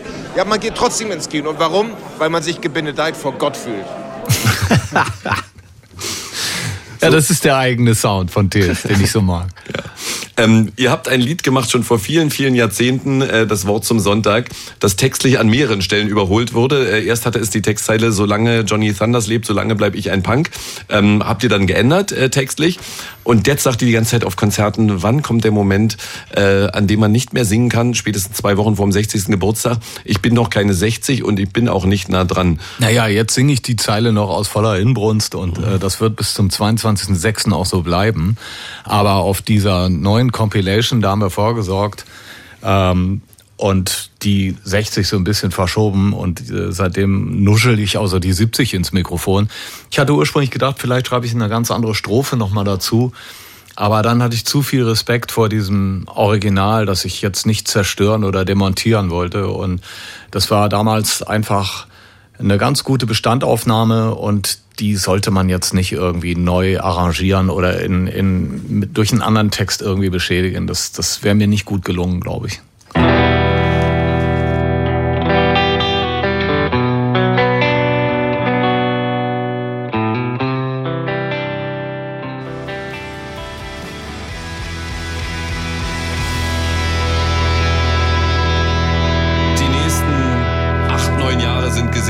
Sind doch keine 70 und wir sind noch nicht nah dran und dann wird, wird, wird weiter geplant, Campi?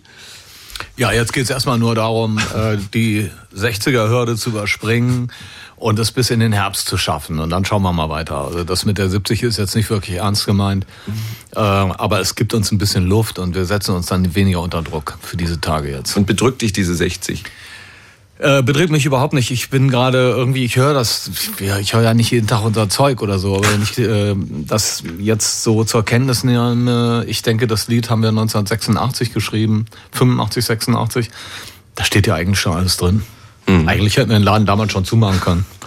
Äh, Andi ist jetzt auch äh, wieder dazugekommen und vor allem jetzt kommt eine Filmlegende dazu. Ich bin ein bisschen aufgeregt. Dem Mann verdanken wir Werke wie Paris, Texas, Der Himmel über Berlin, Buena Vista Social Club, Pina. 2008 war Wim Wenders, um den geht's nämlich mit dem Spielfilm Palermo Shooting, äh, mal wieder im Wettbewerb der Filmfestspiele von Cannes vertreten. In dem Drama spielte Campino eine der Hauptrollen und wenn alles glatt geht, ist hier jetzt Wim Wenders. Hallo, schönen guten Tag. Schönen guten Tag, hier ist einer, der ist schon über 70. Hallo Wim. und, und, und kann man damit klarkommen? Ich finde schon, mit, den, mit der Musik von den Hosen in der Tasche kann man auch noch 80 werden. Ah, herrlich. Äh, äh, äh, Hallo Wim. Grüß dich, Campi. Hallo.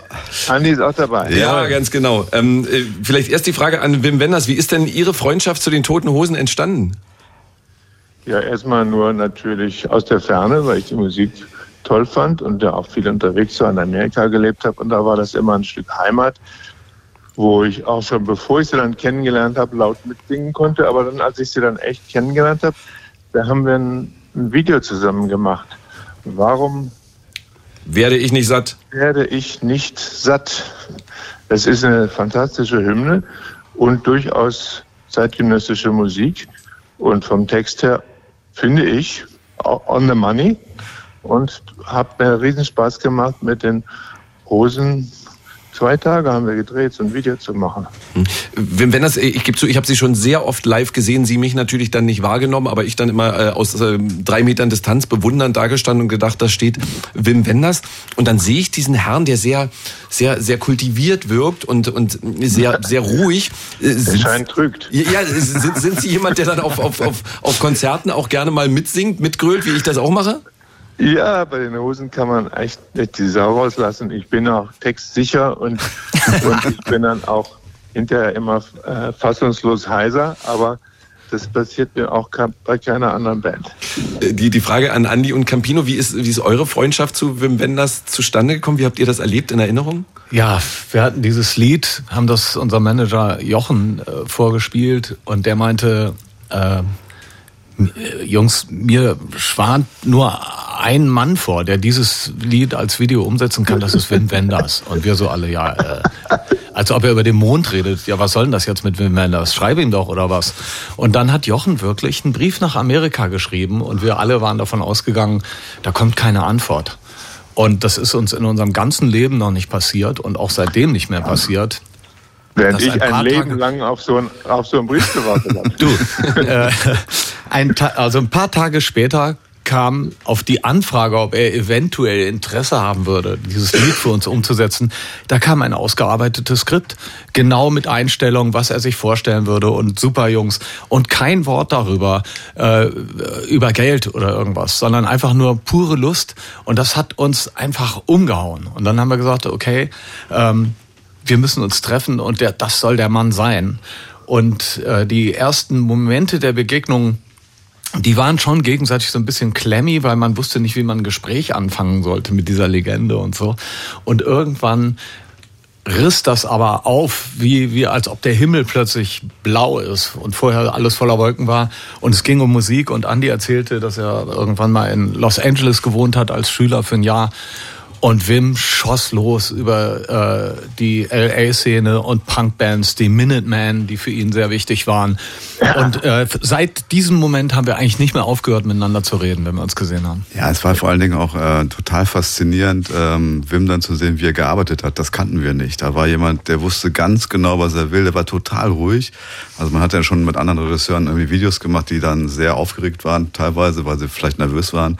Und Wim wusste einfach genau, was er wollte und hatte eine Ruhe, die total beeindruckend war. Und äh, wie Campi schon sagt, wir hatten dann ganz schnell viele Themen, ob das eine Musik war oder Fortuna Düsseldorf. Also wir waren sehr schnell auf dem Level und das ist dann einfach so geblieben. Also ich kann nur eine Sache sagen, äh, Stichwort äh, Fußball. Abgesehen davon, dass ich jede Wette mache, dass Wim ungefähr jede Tabelle in Europa äh, genau vor Augen hat, wer welcher Verein gerade wo steht. Das ist äh, Anfang 2000 gewesen. Da war Fortuna in der dritten oder vierten Liga und Wim, das wusste ich, der hat äh, in Amerika in der Wüste irgendwas gedreht. Und ich war beim Spiel und habe ihn eine Minute danach angerufen, weil es war damals für uns ein wichtiges Ergebnis. Und ich habe dann gesagt, du, äh, Fortuna hat 1-0 gewonnen. Ich habe ihn irgendwie in der Wüste erreicht. Und er sagt, ich weiß. Das heißt, er hat das in der Wüste sowieso schon abgehört. Also das war schon ziemlich beeindruckend. Also da ist ja, er fast es ging ja um den Aufstieg.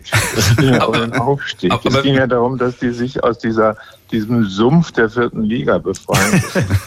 Wim Wenders, war das denn für Sie? Also ähm, die beiden haben gerade gesagt, das war auch irgendwie so ein bisschen, ja, äh, man, man hatte fast nicht richtig, aber dieses Fangefühl, jetzt kommt da dieser große Regisseur. War das für Sie umgekehrt auch so? Jetzt kommt da diese Wahnsinnsband? Ja. Jetzt kommen da die Hosen. Jetzt kann ich die endlich mal sehen. Ich kannte ja nur aus der Ferne. Da, ich war ja auch aufgeregt, aber ich habe so eine Art, das nicht merken zu lassen. Mhm. Ich habe damals zur Filmpremiere von Palermo Shooting mit Campino gesprochen. Er bezeichnete sich als blutigen Anfänger, der noch ganz viel lernen muss und alles ausprobiert. Wie haben Sie ihn erlebt? Ähm, war ihr einer Ihrer Hauptdarsteller für diesen Film? War der unsicher? Ähm, na klar, Campi hat ja so eine Hauptrolle noch nie gemacht. Es war nicht einfach. Das war ein ziemlich kaltes Wasser, in das er da gesprungen ist. Aber ich fand ihn richtig gut. Ich, alles, was ich mir von der Rolle gewünscht habe, hat er gespielt. Und es, äh, das war auch nicht so profihaft. Das, er wusste halt nicht, wie es geht. Ne? Und das ist immer was Gutes, finde ich. Das ist immer, kann immer ein nur besser sein, wenn, wenn jemand noch nicht alles so weiß und aus dem Arm stimmen kann. Und Campi ist dann auch immer sicherer geworden und hat dann vor allem gegenüber so einem alten Fuchs wie dem Dennis Hopper wirklich toll mitgespielt und ihm entgegengestanden. Das war nicht so einfach, dem Dennis Hopper gegenüber zu stehen und mit dem eine Szene gemeinsam zu drehen, eine sehr intensive. Und das war wirklich eine Meisterleistung von Campi. Hätte, hätte dieser, dieser Campino das Zeug gehabt, noch viel, viel mehr Spielfilme zu machen, ein Filmstar zu werden? Kann er immer noch. Hat ja noch. muss er erst mal 60 werden. Ja, Wim. Aber, aber, aber hattest, hattest du, Campino, hattest du mal die, die Überlegung, viel mehr mit Schauspielerei zu machen? Du hast ja so einzelne Ausflüge gemacht, klar? Ja, mir ist ja eigentlich immer egal, was ich mache. Mir ist viel wichtiger, mit wem ich was mache. Ich bin totaler Teamspieler und für Wim hätte ich auch Kaffee gekocht. Wenn er mich gefragt hätte, kommst du mit als Kostümwart äh, oder so, wäre ich auch mitgefahren. Dieses ja. Los ist mir Gott sei Dank erspart worden. aber alleine, wo, wo Wim das anspricht, die Tage mit Dennis Hopper äh, in Palermo, das war alles wert. Alles wert, was ich vorher gemacht habe und so. Und ähm, das trage ich in meinem Herzen. Ich, sowieso äh, würde ich heute noch gerne Palermo Shooting weiterdrehen. Der müsste auch nie gezeigt werden, der Film. Es war einfach für mich eine traumhafte Zeit. Ich hatte es vorher sehr, sehr schwer, ein, zwei Jahre lang. Da ging es mir nicht gut. Und während der Dreharbeiten, ich hatte ein kleines Apartment in der Altstadt in Palermo und bin aufgewacht Und habe zu mir selber gesagt, Mensch, dir geht's gut. Und das äh, schafft mich jetzt noch, weil das einfach ein irrer Moment war für mich, dass Wim und Donata mich rausgezogen haben aus so einem Lebenssumpf und äh, ja, ich wieder so Glück empfunden habe. Das mhm. verbinde ich mit der Zeit. Wim Wenders wollte dazu noch was sagen? Ja, schön in der Altstadt von Palermo. Da kommt man aus allem raus. Da kommt man, ist man wirklich in einer ganz anderen Welt. Die Palermitaner sind laut und froh und glücklich und haben nicht viel, aber machen viel draus. Und das war auch für mich eine ganz wichtige Zeit da. Einen Monat, nee, sechs Wochen waren wir da zuzubringen. Mhm. Also einfach eine, eine völlig andere Welt. Das hat auch mir wirklich die Birne ziemlich klar gemacht. Andi, deine künstlerische Leidenschaft gilt ja eben auch nicht nur der Musik. Du hast schon früh fürs Merchandising bei den Hosen gesorgt. Du hast 2000 drei ein Modelabel gegründet, also mitgegründet, äh, kann man so sagen. Wann kam bei dir der Gedanke, ich mache noch was anderes? Hosen gemacht oder was? nee, es waren Hemden. Es ging, aber nicht, ging nicht lange. aber wann kam bei dir der Gedanke, Andi, ich mache noch was anderes Künstlerisches neben der Musik? Ja, das war jetzt, was du eben oft ist, das war jetzt eher nicht so ernst gemeint alles. Also ich bin total glücklich mit dem, was ich tue und total dankbar darüber, dass ich nichts anderes machen muss. Ich habe jetzt auch nicht das Bedürfnis, äh, müsste jetzt noch irgendwie mich woanders verwirklichen und ich weiß auch ziemlich genau, genau, was ich nicht kann. Ne? Also ich, ich wäre zum Beispiel als Schauspieler völlig unfähig. Also insofern habe ich da jetzt keine Ambitionen. Netterweise hat Wim uns auch alle mitspielen lassen in so einer Gastrolle bei Palermo Shooting, was total nett war und schön war, weil man haben konnte. So ein, wir haben auch so ein Spiel gemacht. Welcher Fan findet alle? man durfte da beim Set sein und das fand ich super. Also wir haben das ja immer schon gerne gemacht, irgendwo reinschnüffeln. Aber ich weiß ganz genau, ich bin kein Schauspieler. Und insofern äh, habe ich da mir keine Gedanken drüber gemacht. Ich bin total glücklich mit dem, was ich tue und habe da also jetzt Andi hat ja unheimlich gerne fotografiert bis mhm. heute, glaube ich. Das meinte ich auch mit dem künstlerischen. Ich hoffe, der erzählt es von sich aus. Nein, hat das sehr gut gemacht und ist auch derjenige, der bei Videos immer sich die Skript durchliest und und äh, wirklich sich da am meisten einbringt. Also hat vielleicht visuell da ganz andere Sachen drauf, von denen ich überhaupt nichts verstehe. Und das ist ja dann was, was dann, äh, das fließt ja in die Band ein und so, so sehe ich das dann. Ne? Und auch jetzt äh, zu überlegen, wie sieht so ein Cover aus oder ähm, klar, ich beschäftige mich gerne damit und ich gucke mir auch gerne Sachen an. Also äh, Wim hat ja zum Beispiel auch ganz, ganz äh, hervorragende Fotografien gemacht und äh, das ist auch toll, sich die anzugucken. Also ich gehe gerne in Museen, wenn ich unterwegs bin auf Tour und gucke mir das alles an und da hat Wim auch äh, wirklich, wirklich tolle Sachen gemacht. Der ist, äh, Wim, Wim ist halt sehr, der Meister zwischen visuellem und akustischem. Also es gibt keinen besseren, der Bilder mit Musik unterlegen kann, weil er beides total spürt und auch beides total ist. Wim Wenders, sind Sie so Fan, dass Sie sagen, auf dieser Tour muss, muss ich auch dabei sein? Was denn sonst? Es ist ja, mal am Monat überhaupt nicht drüber reden. Ich war ja lange weg, die waren ja lange weg. Und ich sitze schon alleine da und singe vor mich hin, weil ich es einfach vermisse, da wieder endlich bis zu den Bommerlundern mich vorzukämpfen. Schlusssongs. Und wir freuen uns auf dich. Das ist eine Wahnsinnszeremonie, so ein Hosenkonzert. Das stimmt. Man könnte es fast einen Gottesdienst nennen. Ja, es hat sowas. Es hat was richtig Hymnisches. Und, es, und man freut sich dann auch, wenn man diese blöde Bewegung am Schluss mitmachen muss, dieses blöde Winke, Winke. Wenn das, zu, zum, zum Abschluss heute an alle die gleiche Frage auch an Sie. Wie erklären Sie sich, dass die Hosen nach 40 Jahren immer noch erfolgreich sind? Weil das so echt ist. Das ist einfach echt und das ist auch zeitgenössisch, genössisch, was die machen. Die machen natürlich auch viel Spaß und das ist auch die Hauptsache, aber da sind auch immer Funken drin, wo man dann was erfährt, in welcher Zeit man lebt. Wim Wenders, vielen Dank. Eine große Ehre äh, für Radio 1, dass Sie uns dieses Interview gegeben haben und ein schönes Geschenk, glaube ich, auch an die Toten Hosen zum 40. Geburtstag. Dankeschön. Danke, Wim. Danke. Tschüss. Tschüss. Und äh, jetzt bis zu den Nachrichten hören wir noch einen Song äh, von der Werkschau und ja, die Andi Campi gerne aussuchen, welcher es sein soll. Komm, lass mal Liebeslied spielen. Liebeslied, erzähl kurz noch was dazu, weil ich muss ihn raussuchen. Ja, ähm, ist tatsächlich äh, von Berlin inspiriert. Da haben wir zusammen mit Trini waren wir in irgendeiner Wohnung, haben aus dem Fenster geguckt und haben an der Hasenheide eine Wahnsinnsschlägerei, eine Massenschlägerei beobachtet mit riesen Polizeieinsatz. Und das hat selbst uns Düsseldorfer echt beeindruckt. Und ähm, daraufhin kam dieses, dieser Song zustande. Und kurz noch dazu, äh, da, dieses, die erste Veröffentlichung von dem Lied war auf der Live-Platte und deswegen gab es eigentlich nie eine richtige Studioversion. Quält mich sehr. Deswegen für, haben wir für diese Platte jetzt das nochmal neu aufgenommen. Genau, das ist praktisch ein, eine Studioaufnahme, die neu ist. Ein fantastischer Live-Song, den genau, von dem ich nie eine richtige Studioaufnahme gehört habe. Und jetzt ist es soweit. Morgen erscheint die Werkschau, die Toten Hosen, alles aus Liebe. Jetzt äh, zum ersten Mal Liebeslied in einer äh, Studioversion.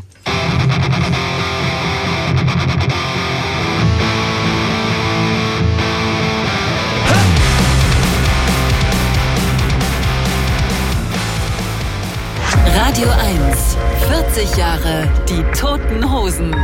Der Radio Day. Alles aus Liebe. Mit Marco Seifert. Dieser Radio Day auf Radio 1, der sein großes Finale findet ab 20 Uhr. Äh, an die Band schon mal der Hinweis, 20 Uhr 3 dürfen sie dann auf die Bühne gehen, weil dann sind die Nachrichten hier vorbei. Und die erste Stunde wird nämlich dann live auf Radio 1 übertragen. Das große Comeback-Konzert der Toten Hosen. Und wir haben hier ein bisschen äh, Personalwechsel vorgenommen. Äh, Campino ist immer noch da, dann ist Kuddel dazugekommen und Wom ist auch da. Ähm, hallo, erstmal schönen guten Morgen an euch beide oder guten Tag. Hallo. Ja. Schönen guten Tag. Kuddel, gleich freue ich mich auf äh, meine Radio 1 Musikchefin Chefin Anja Kaspari. Zuerst aber mal die Frage an dich. Du warst ja mit Campi auf Lesetour für sein Buch, wie ich einmal englischer Meister wurde. Und da erzählte er die Geschichte, dass ihr beide euch mal geschworen habt, dass einer nie ohne den anderen Musik auf einer Bühne machen würde. Wie kam es zu diesem Schwur? Ja. Du hast damit angefangen. ja, ich. Ähm, ähm, das war einer der wenigen Momente, wo wir lieb zueinander waren, alle, auf irgendeiner Weihnachtsfeier und äh, da bricht das dann immer aus einem raus, so was man sich gegenseitig bedeutet und so. Und da war das dann plötzlich im Raum. Und es ist natürlich nicht so eng gemeint. Also ähm, äh, natürlich kann äh, Kuddel gerne mit anderen Musikern Projekte machen und so weiter, aber dass wir so uns fürs Leben gefunden hatten, das war manifestiert und mir ging es ja genauso. Ich habe ja auch dann als Mackie Messer äh, bei der Drei-Groschen-Oper Lieder gespielt. Da war Kuddel jetzt nicht unmittelbar in der Nähe, aber geistig halt immer verbunden. Und als Grundsatzerklärung äh, war das durchaus ernst gemeint und äh, irgendwann Mitte der 80er so im Raum. Äh, Campino hat da gerade was Spannendes gesagt. Ähm, einer der wenigen Momente, wo wir freundlich zueinander waren. Und ich erinnere mich an einen Moment, äh, da durfte ich äh, dankenswerterweise auch mit auf der Bühne stehen, äh, wo Campino sich in Wien auf der Bühne bei dir sehr bedankt hat und das genau erzählt hat. Seid ihr nicht so viel freundlich aufeinander? Genau. Ich wollte schon sagen, also in letzter Zeit hat die Freundlichkeit doch äh, hat sich sehr manifestiert. Ja, klar, aber in den Anfangsjahren, An, da wollten alle so nicht. cool und tough ja. sein und harte Jungs und da hat man also das höchste der Gefühle, wenn der eine dem anderen gesagt hat, ja, gar nicht so schlecht oder so bei einer Aufnahme. Nicht schlecht, Breiti, weißt du. Aber man hätte auch sagen können, ey, Breiti, das hast du echt klasse gespielt oder so. Aber das ist dann erst mit der Zeit gekommen. Mhm. Genau. Äh, Wom, jahrelang dachte ich, dass ich mit dir Englisch sprechen müsste, bis ich merkte, dass du alles auf Deutsch verstehst. Du bist jetzt ja sogar Deutscher. Mhm. Warum wolltest du Deutscher werden? Äh, ich verstehe, ja. Äh, 70 Prozent. Das ging nach hinten los. Very good. Ja. Ähm, warum wolltest du Deutscher werden? Warum was? Why do you want to Why become a German? Ah. Äh, Eine Frage, die man auf Deutsch beantworten sollte. Ja, ähm, ich habe kein Haus in England mehr. Ja? Ich komme zu Deutschland mit nix. Äh, denn ich war ein Arbeitslosengeldempfänger. Und jetzt ich habe ein äh, ein Euro Job von diese nette Jungs hier. So äh, ist besser, wenn ich kein Deutsch sprechen. ähm, ich, ich musste sehr lachen, Wom, in dem äh, Film, weil du nur einmal äh, lebst, weil da sagtest du irgendwann, äh, mit dieser Band muss man immer üben, üben, üben. Ist das wirklich so anstrengend? Ja, immer. Es ist harte Arbeit, aber viel Spaß. Äh, aber ist das, ist das wirklich, also wird die Disziplin bei euch schon, schon sehr groß geschrieben? Also ich empfinde das nicht so. Ich äh, finde es einfach nur toll, wenn auf einer Bühne die Übergänge klappen und so. Und vielleicht ist Wom einfach vom Naturell her lockerer und sagt, Mann, ey, nimm's nicht so ernst und äh, wir kriegen das schon gewuppt. Es liegt aber auch daran, dass er ein Naturtalent ist und das auch einfach kann auf Kommando. Ich habe Wom als Schlagzeuger kennengelernt, ähm, als bei uns in der Philipshalle der Schlagzeuger der Vorband äh, am Nachmittag, glaube ich, vom Stuhl gefallen ist und sich einen Arm gebrochen hatte. Und dann hieß es, wer kann irgendwie so weit den Takt halten, dass diese Band ihren Auftritt hinlegen kann? Und dann wurde Womo angerufen, der war gerade auf einer Baustelle, hat sofort alles stehen und liegen lassen, ist da hingekommen, hat einmal auf dem Tape gehört, was für Songs diese Band vorhat zu spielen, ist dann mit denen auf die Bühne und hat einen besseren Gig hingelegt als der originale Drummer. Und da wusste ich, das ist was ganz Besonderes. Und dass der davon redet, dass man nicht viel üben muss, das ist klar. Das ist halt wie so ein Streber, wie so ein Einser in Mathe, während sich die äh, anderen äh, darum bemühen müssen, eine Vier zu kriegen, äh, macht der alles so, wo ist denn das Problem und schreibt eine Eins. Also jemand, dem man eigentlich eine reinhauen möchte. Ja. das stimmt. Den, äh, den, den nächsten Song hat Kuddel ausgesucht. Äh, warum hören wir Chaot? Ist äh, mein Favorit zurzeit von den neuen Songs. Mein auch. Geklaut.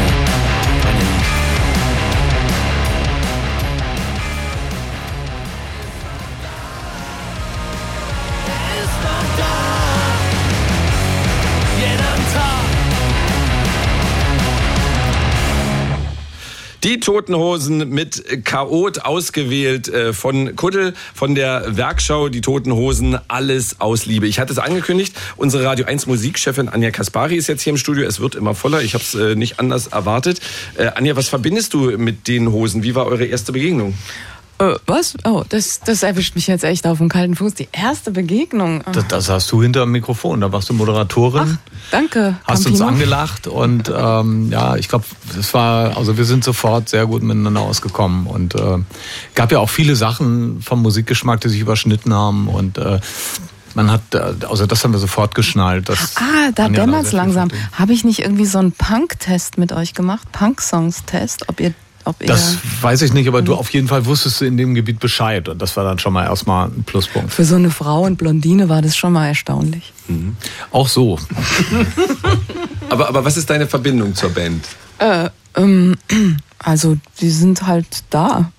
die gehören irgendwie in die, in die DNA meiner Generation. Also ich weiß nicht, das ist, es gibt kein Leben ohne die Hosen oder die Ärzte oder die Beatsteaks oder halt all diese vielen, na so viele sind es gar nicht, tollen deutschen Bands, die mh, mm, so einen großen Stellenwert im Alltag auch haben. Ich meine, Teile von Songtexten von euch, ähm, schreibst du die eigentlich immer alle, Campino?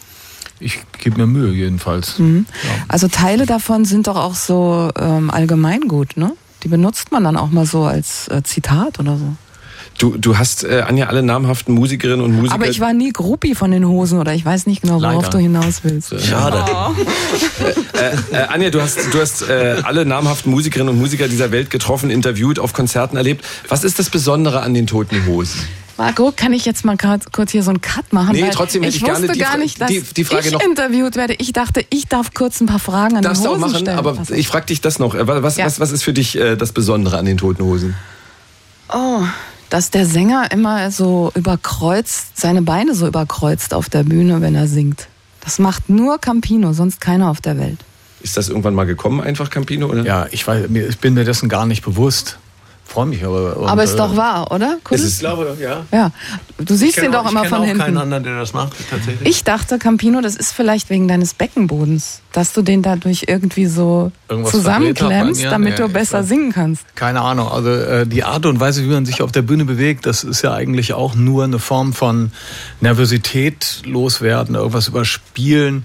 Und Bewegung hilft mir, mich da wohler zu fühlen. Wenn ich mich nicht bewegen könnte, das wäre echt schlecht für mich. Ja. Das wär, würde, würde mich mir nackt vorkommen oder auf jeden Fall mich unwohl fühlen. Aber Mick Jagger bewegt sich auch. Ja, der bewegt sich halt richtig gut. Ja. Der kann das halt. Also äh, ich musste irgendeinen Weg dazwischen finden. Ähm, darf ich eine Frage an Wom stellen? Ja.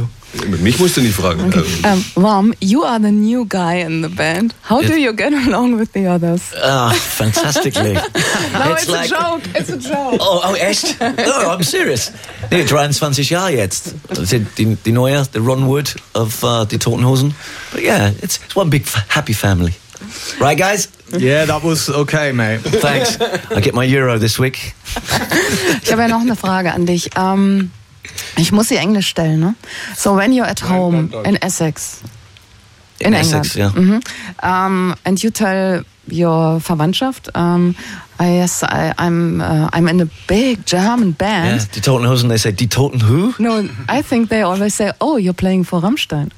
nein, nein, nein, nein.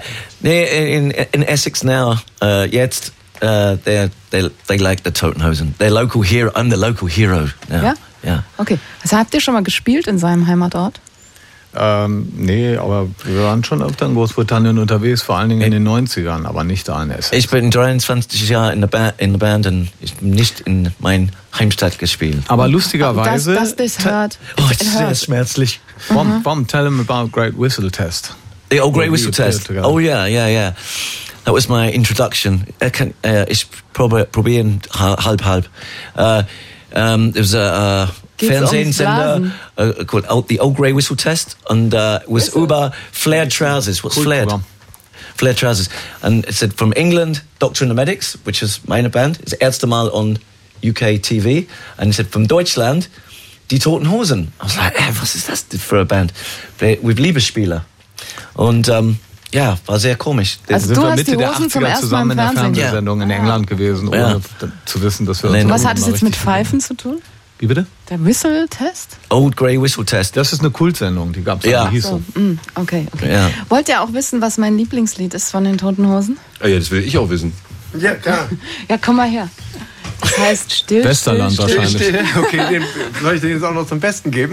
Nein, aber ich wollte schon immer wissen, wie viele Takes hat es gebraucht? Das ist der Äh, erste- kurz, ganz das war kurz, der- ganz kurz, bevor, tatsächlich- äh, ganz kurz, äh, kurz zur Erklärung äh, von äh, die Roten Rosen äh, feiern Weihnachten und da, da wird minutenlang, äh, ich kann es nicht so brüllen, aber still, still, wo man denkt, da muss schon die Stimme versagen. Weißt du, was das Tolle ist? Er fängt ja auch zu früh an. Genau. Das war wirklich der erste Take. Der erste und der letzte. Der wir, Da fängst danach du war an auch mit vorbei. still und dann, dann setzt du nochmal Genau. an. Ich hatte den Einsatz tatsächlich da verpasst und dann ist auch nicht richtig gesungen. Ich singe es jetzt etwas anders. Also es war wirklich der erste Take, der dann genommen wurde. Warum singt er nicht öfter? Ja, weil das äh, stimmlich eine riesen Herausforderung ist. Das kann man nur einmal im Jahr schaffen. Ich glaube, muss er ich, sich äh, wieder um, meiner, Mu- 364 Tage vorbereiten. um meiner Musikchefin zur Seite zu reden, generell, warum singt er nicht öfter? Ja, Kuddel singt dauernd. Bei jedem Stück ist er eine Stütze. Vielleicht merkt man es nicht so, aber da kann ich manchmal absetzen und so. Und äh, Ja, also die- natürlich macht er ganz viel. Ja, aber Solo, also habe ich eigentlich nur Bommalunda und Stillsteh, das sind meine beiden, die ich zumindest Knaller, die kann er. Du, Eisgekühlter Bommerlunder ist mein anderes Lieblingslied. Ja, bin ich wohl raus. Stimmt Tschüss. ähm, was mich noch interessieren würde, ich war ja mal Krankengymnastin, ähm, gibt es Touren, wo sich noch nie jemand von euch verletzt hat? Oder ist es eigentlich mit eingebaut? Es gibt immer Unfälle. Und wenn ja, welcher war der schlimmste für dich, Kuddel? Für mich, mein schlimmster, ich weiß nicht, wann die Tour war, das muss Mitte 80er gewesen sein. Da hatte ich mir ein Taschenmesser gekauft und wir steigen in den, in den VW-Bus oder was das war ein und ich schneide mir einen Apfel und schneide mir volle Suppe in, in den Finger und das Blut spritzt und ich dachte, fuck, das war's. Ich kann direkt wieder aussteigen.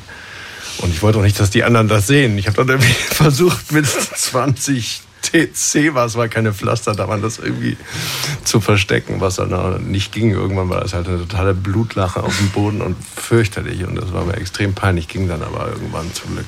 Aber, aber wenn wir über Verletzungen reden, Anja, dann müssen wir über die dümmste reden, würde ich sagen, die Campino sich äh, geleistet hat mit einem Tritt in die Tonne.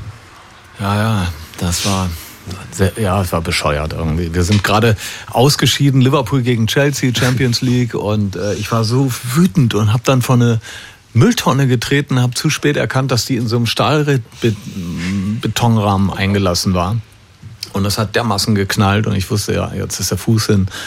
Mittelfußbruch und so. Und äh, ich vier Wochen später war, glaube ich, das Rock am Ring Konzert und auf das wir uns alle so lang gefreut haben. Und da bin ich mir echt wie ein Versager vorgekommen, auch wie ein Verräter den anderen gegenüber. Wieso? Und bist hab dann doch aber mit. Gipsfuß das Ja. zu Ende gebracht dann. Aber das ist schon der Moment, wo man denkt, wie doof bin ich eigentlich? Ja, uneingeschränkt, uneingeschränkt. Ich finde es eigentlich ein bisschen albern, in dem Alter noch gegen Mülltonnen zu treten, nur weil irgendwie die Lieblingsmannschaft verliert. Ja, viele Menschen verstehen das nicht. Das ist aber nicht schlimm. Also äh, jeder nach seiner Fasson. Ich habe mir danach auch übrigens, ich habe gelernt, dass bei mir hängen nur Papiertüten als Müllkorb äh, in der Wohnung. Mom, did you ever enjoy yourself? Did I ever enjoy, Enjoy, oh, enjoy myself? Ja, äh, vor äh, äh, Ballast Republik von den Recordings. Äh, ich kegel den Tag vor, ich Kegel spielen und ich äh, gebrochen mein Finger und eine, und eine Kugel. Ach, weil, weil der Finger nicht schnell spielen. Ja, genug der aus der Kugel rauskam? Ja, und das war gebrochen. Und dann, denn, denn dieser selbe Abend, ich war in meiner Bar, Johnny Monkey Bar, und ich habe ein kaltes Bier von der Kühlschrank und war nass und gefallen von der Hand und gebrochen mein äh, C, mein großer C. So ich komme to the studio for Ballast recorded. All right, guys, gebrochene Finger, gebrochene C. Ja, ja, ready, I'm ready. Like, oh Gott.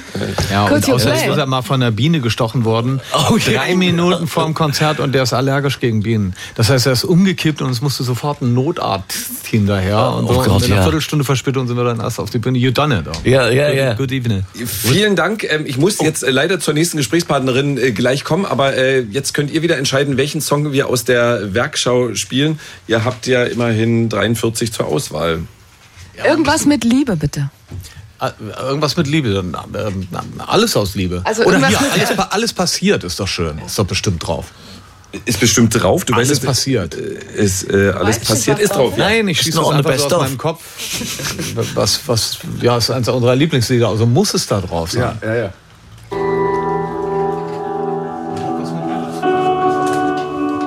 Was? Ein letztes Lied, ein letzter Tanz, ein Augenblick ganz ohne Glanz.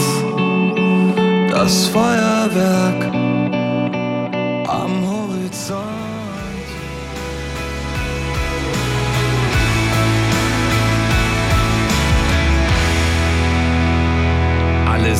passiert von den Toten Hosen, die heute Abend live spielen im Astra in Berlin. Die große, das große Comeback der Toten Hosen live übertragen die erste Stunde auf Radio 1. Und wir haben es im Internet angekündigt und der eine oder die andere hat sicherlich auch gesehen. Wir haben ja versprochen, in jeder Stunde Karten zu verlosen. Jetzt haben wir uns aber hier so verquatscht und ich habe es immer wieder vergessen. Und warum ich jetzt dran denke, liegt eigentlich nur daran, weil Campino gesagt hat, denkst du jetzt endlich an die Karten?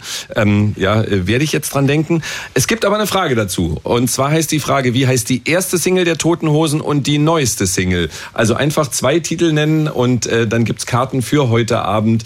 Dreimal zwei Tickets haben wir jetzt für die Toten Hosen heute Abend im Astra. Ist natürlich längst ausverkauft.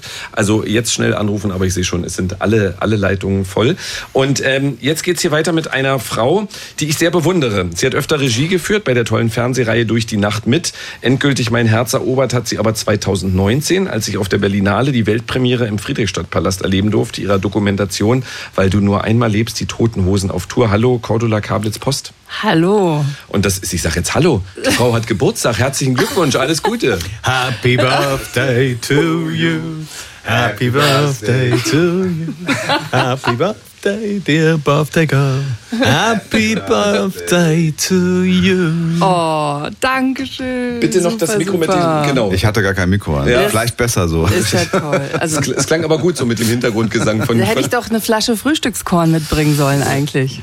Steht da hinten in der Ecke, durfte man noch nicht aufmachen. Cordula, es gibt so viele Filme mit den Hosen und über die Hosen. Was hat dich daran gereizt, mit der Band auf Tour zu gehen?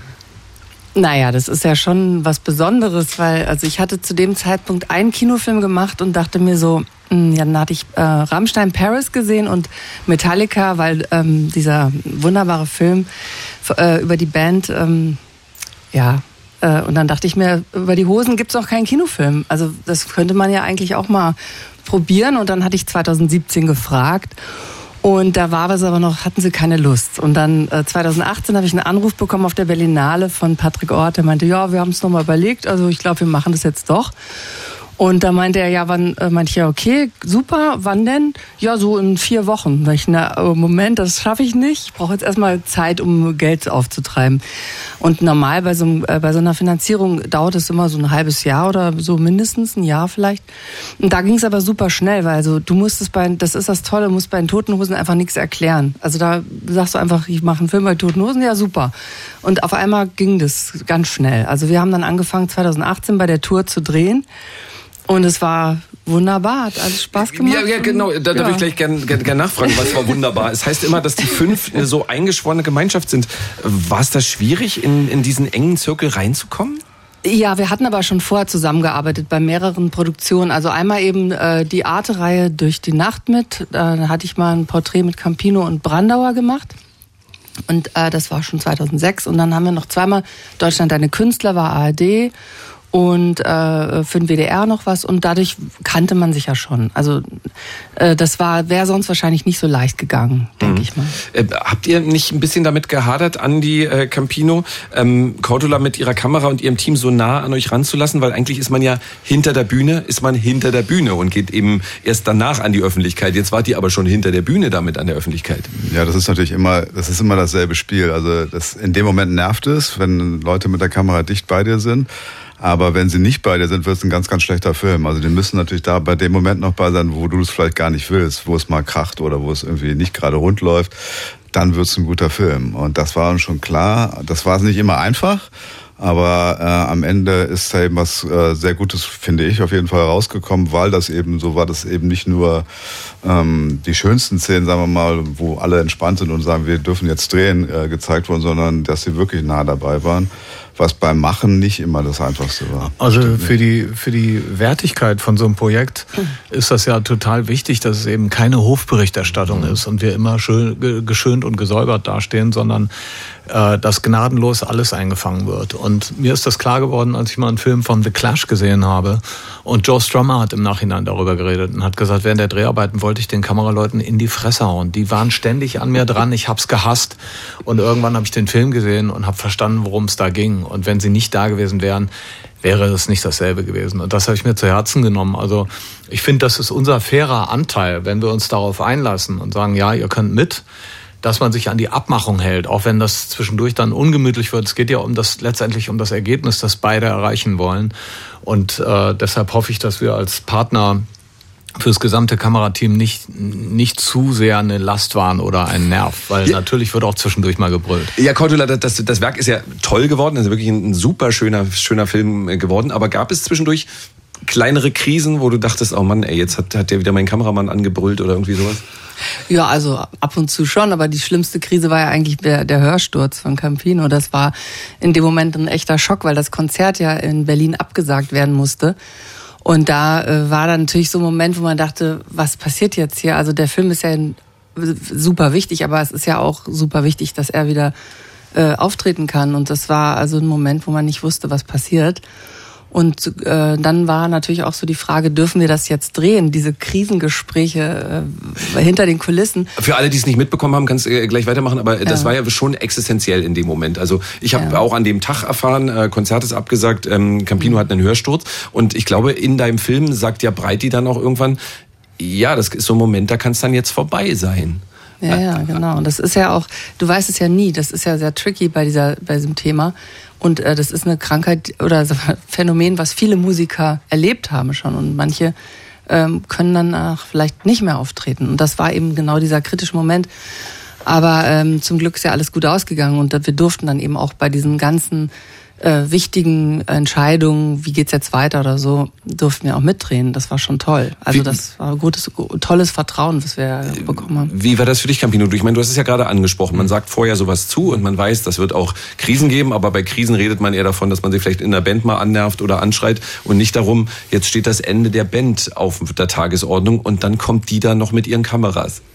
Ja, ich äh, hatte meinen ersten Hörsturz im Jahr 2006, wusste also ungefähr, was es ist, konnte mich in dem Moment allerdings gar nicht mehr so an das Phänomen erinnern. Ich bin aufgewacht und habe gedacht, irgendwas stimmt hier nicht mit dem Gleichgewicht und ich, äh, der Sound ist so komisch in meinem Kopf.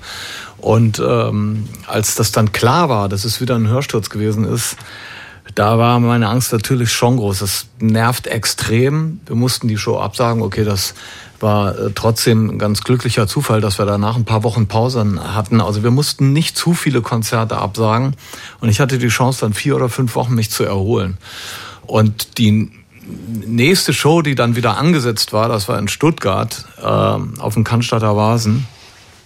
Und da war ich extrem nervös, ob das halten würde, ob das okay gehen würde. Und ja, da spielen sich viele Dinge ab, natürlich. Man denkt an ACDC, wo äh, der Sänger Brian Johnson ja auch über Nacht quasi den Dienst quittiert hat, weil es nicht mehr weiterging.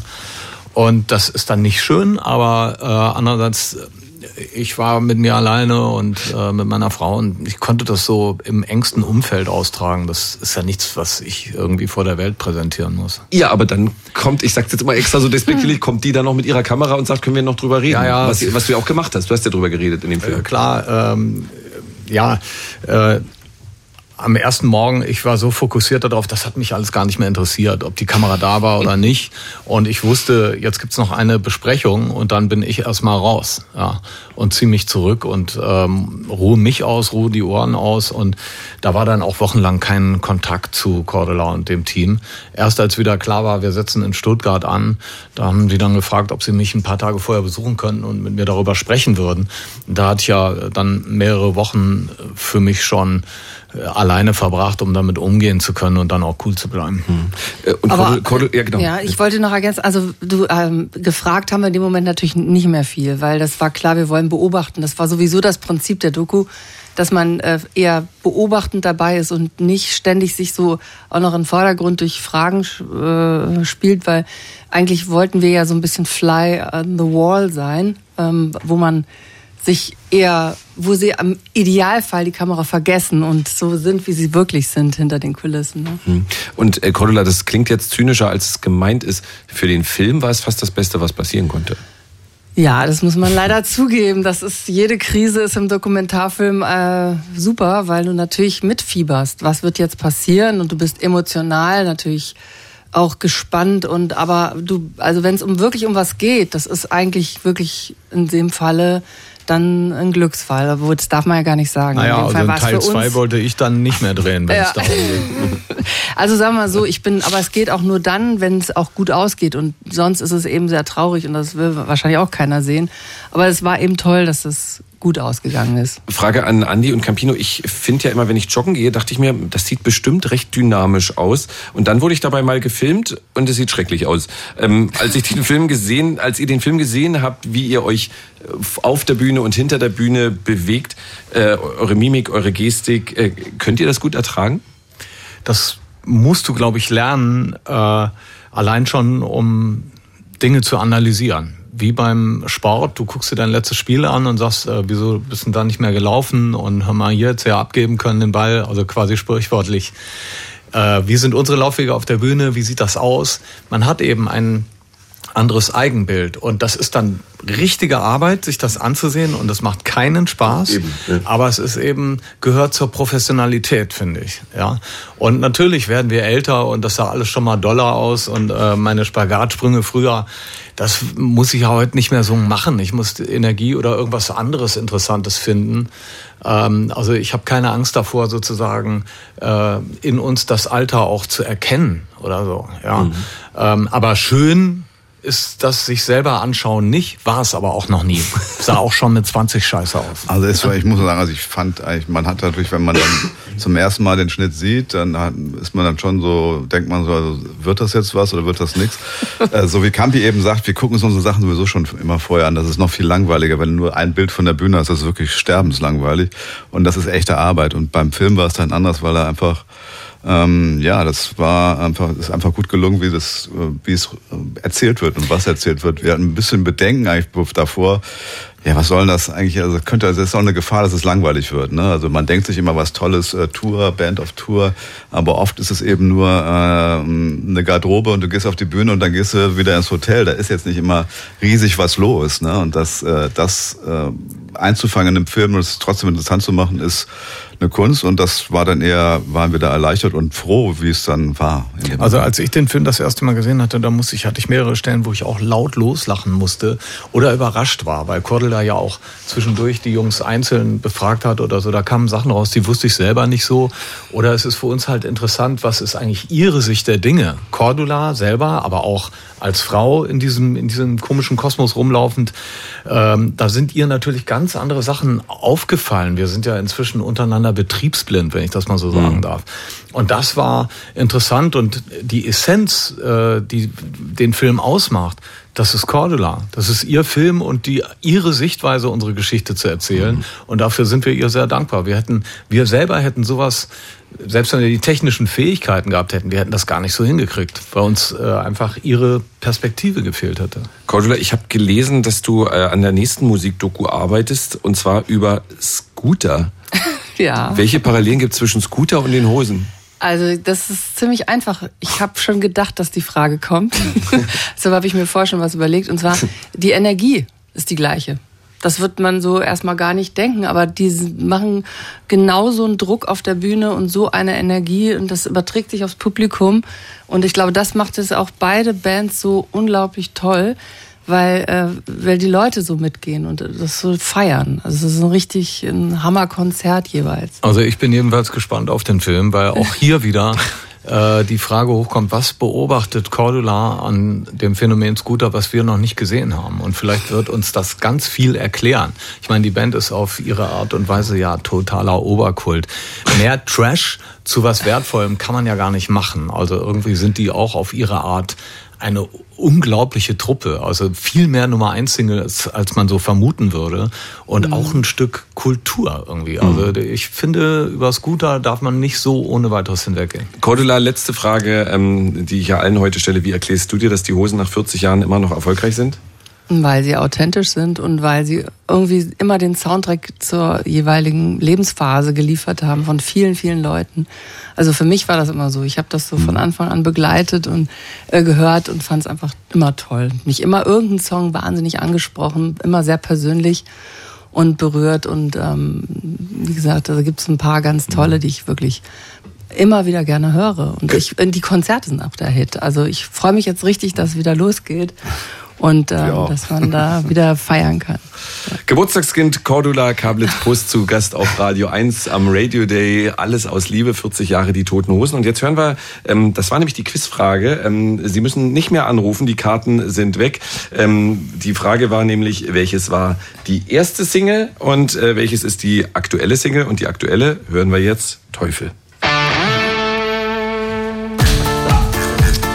Dank. Cool, danke euch. Oh Mann. Draußen am Rand der Stadt, da liegt mein Goldpalast. In einem wilden Meer aus Orchideen. Kann nicht alleine sein,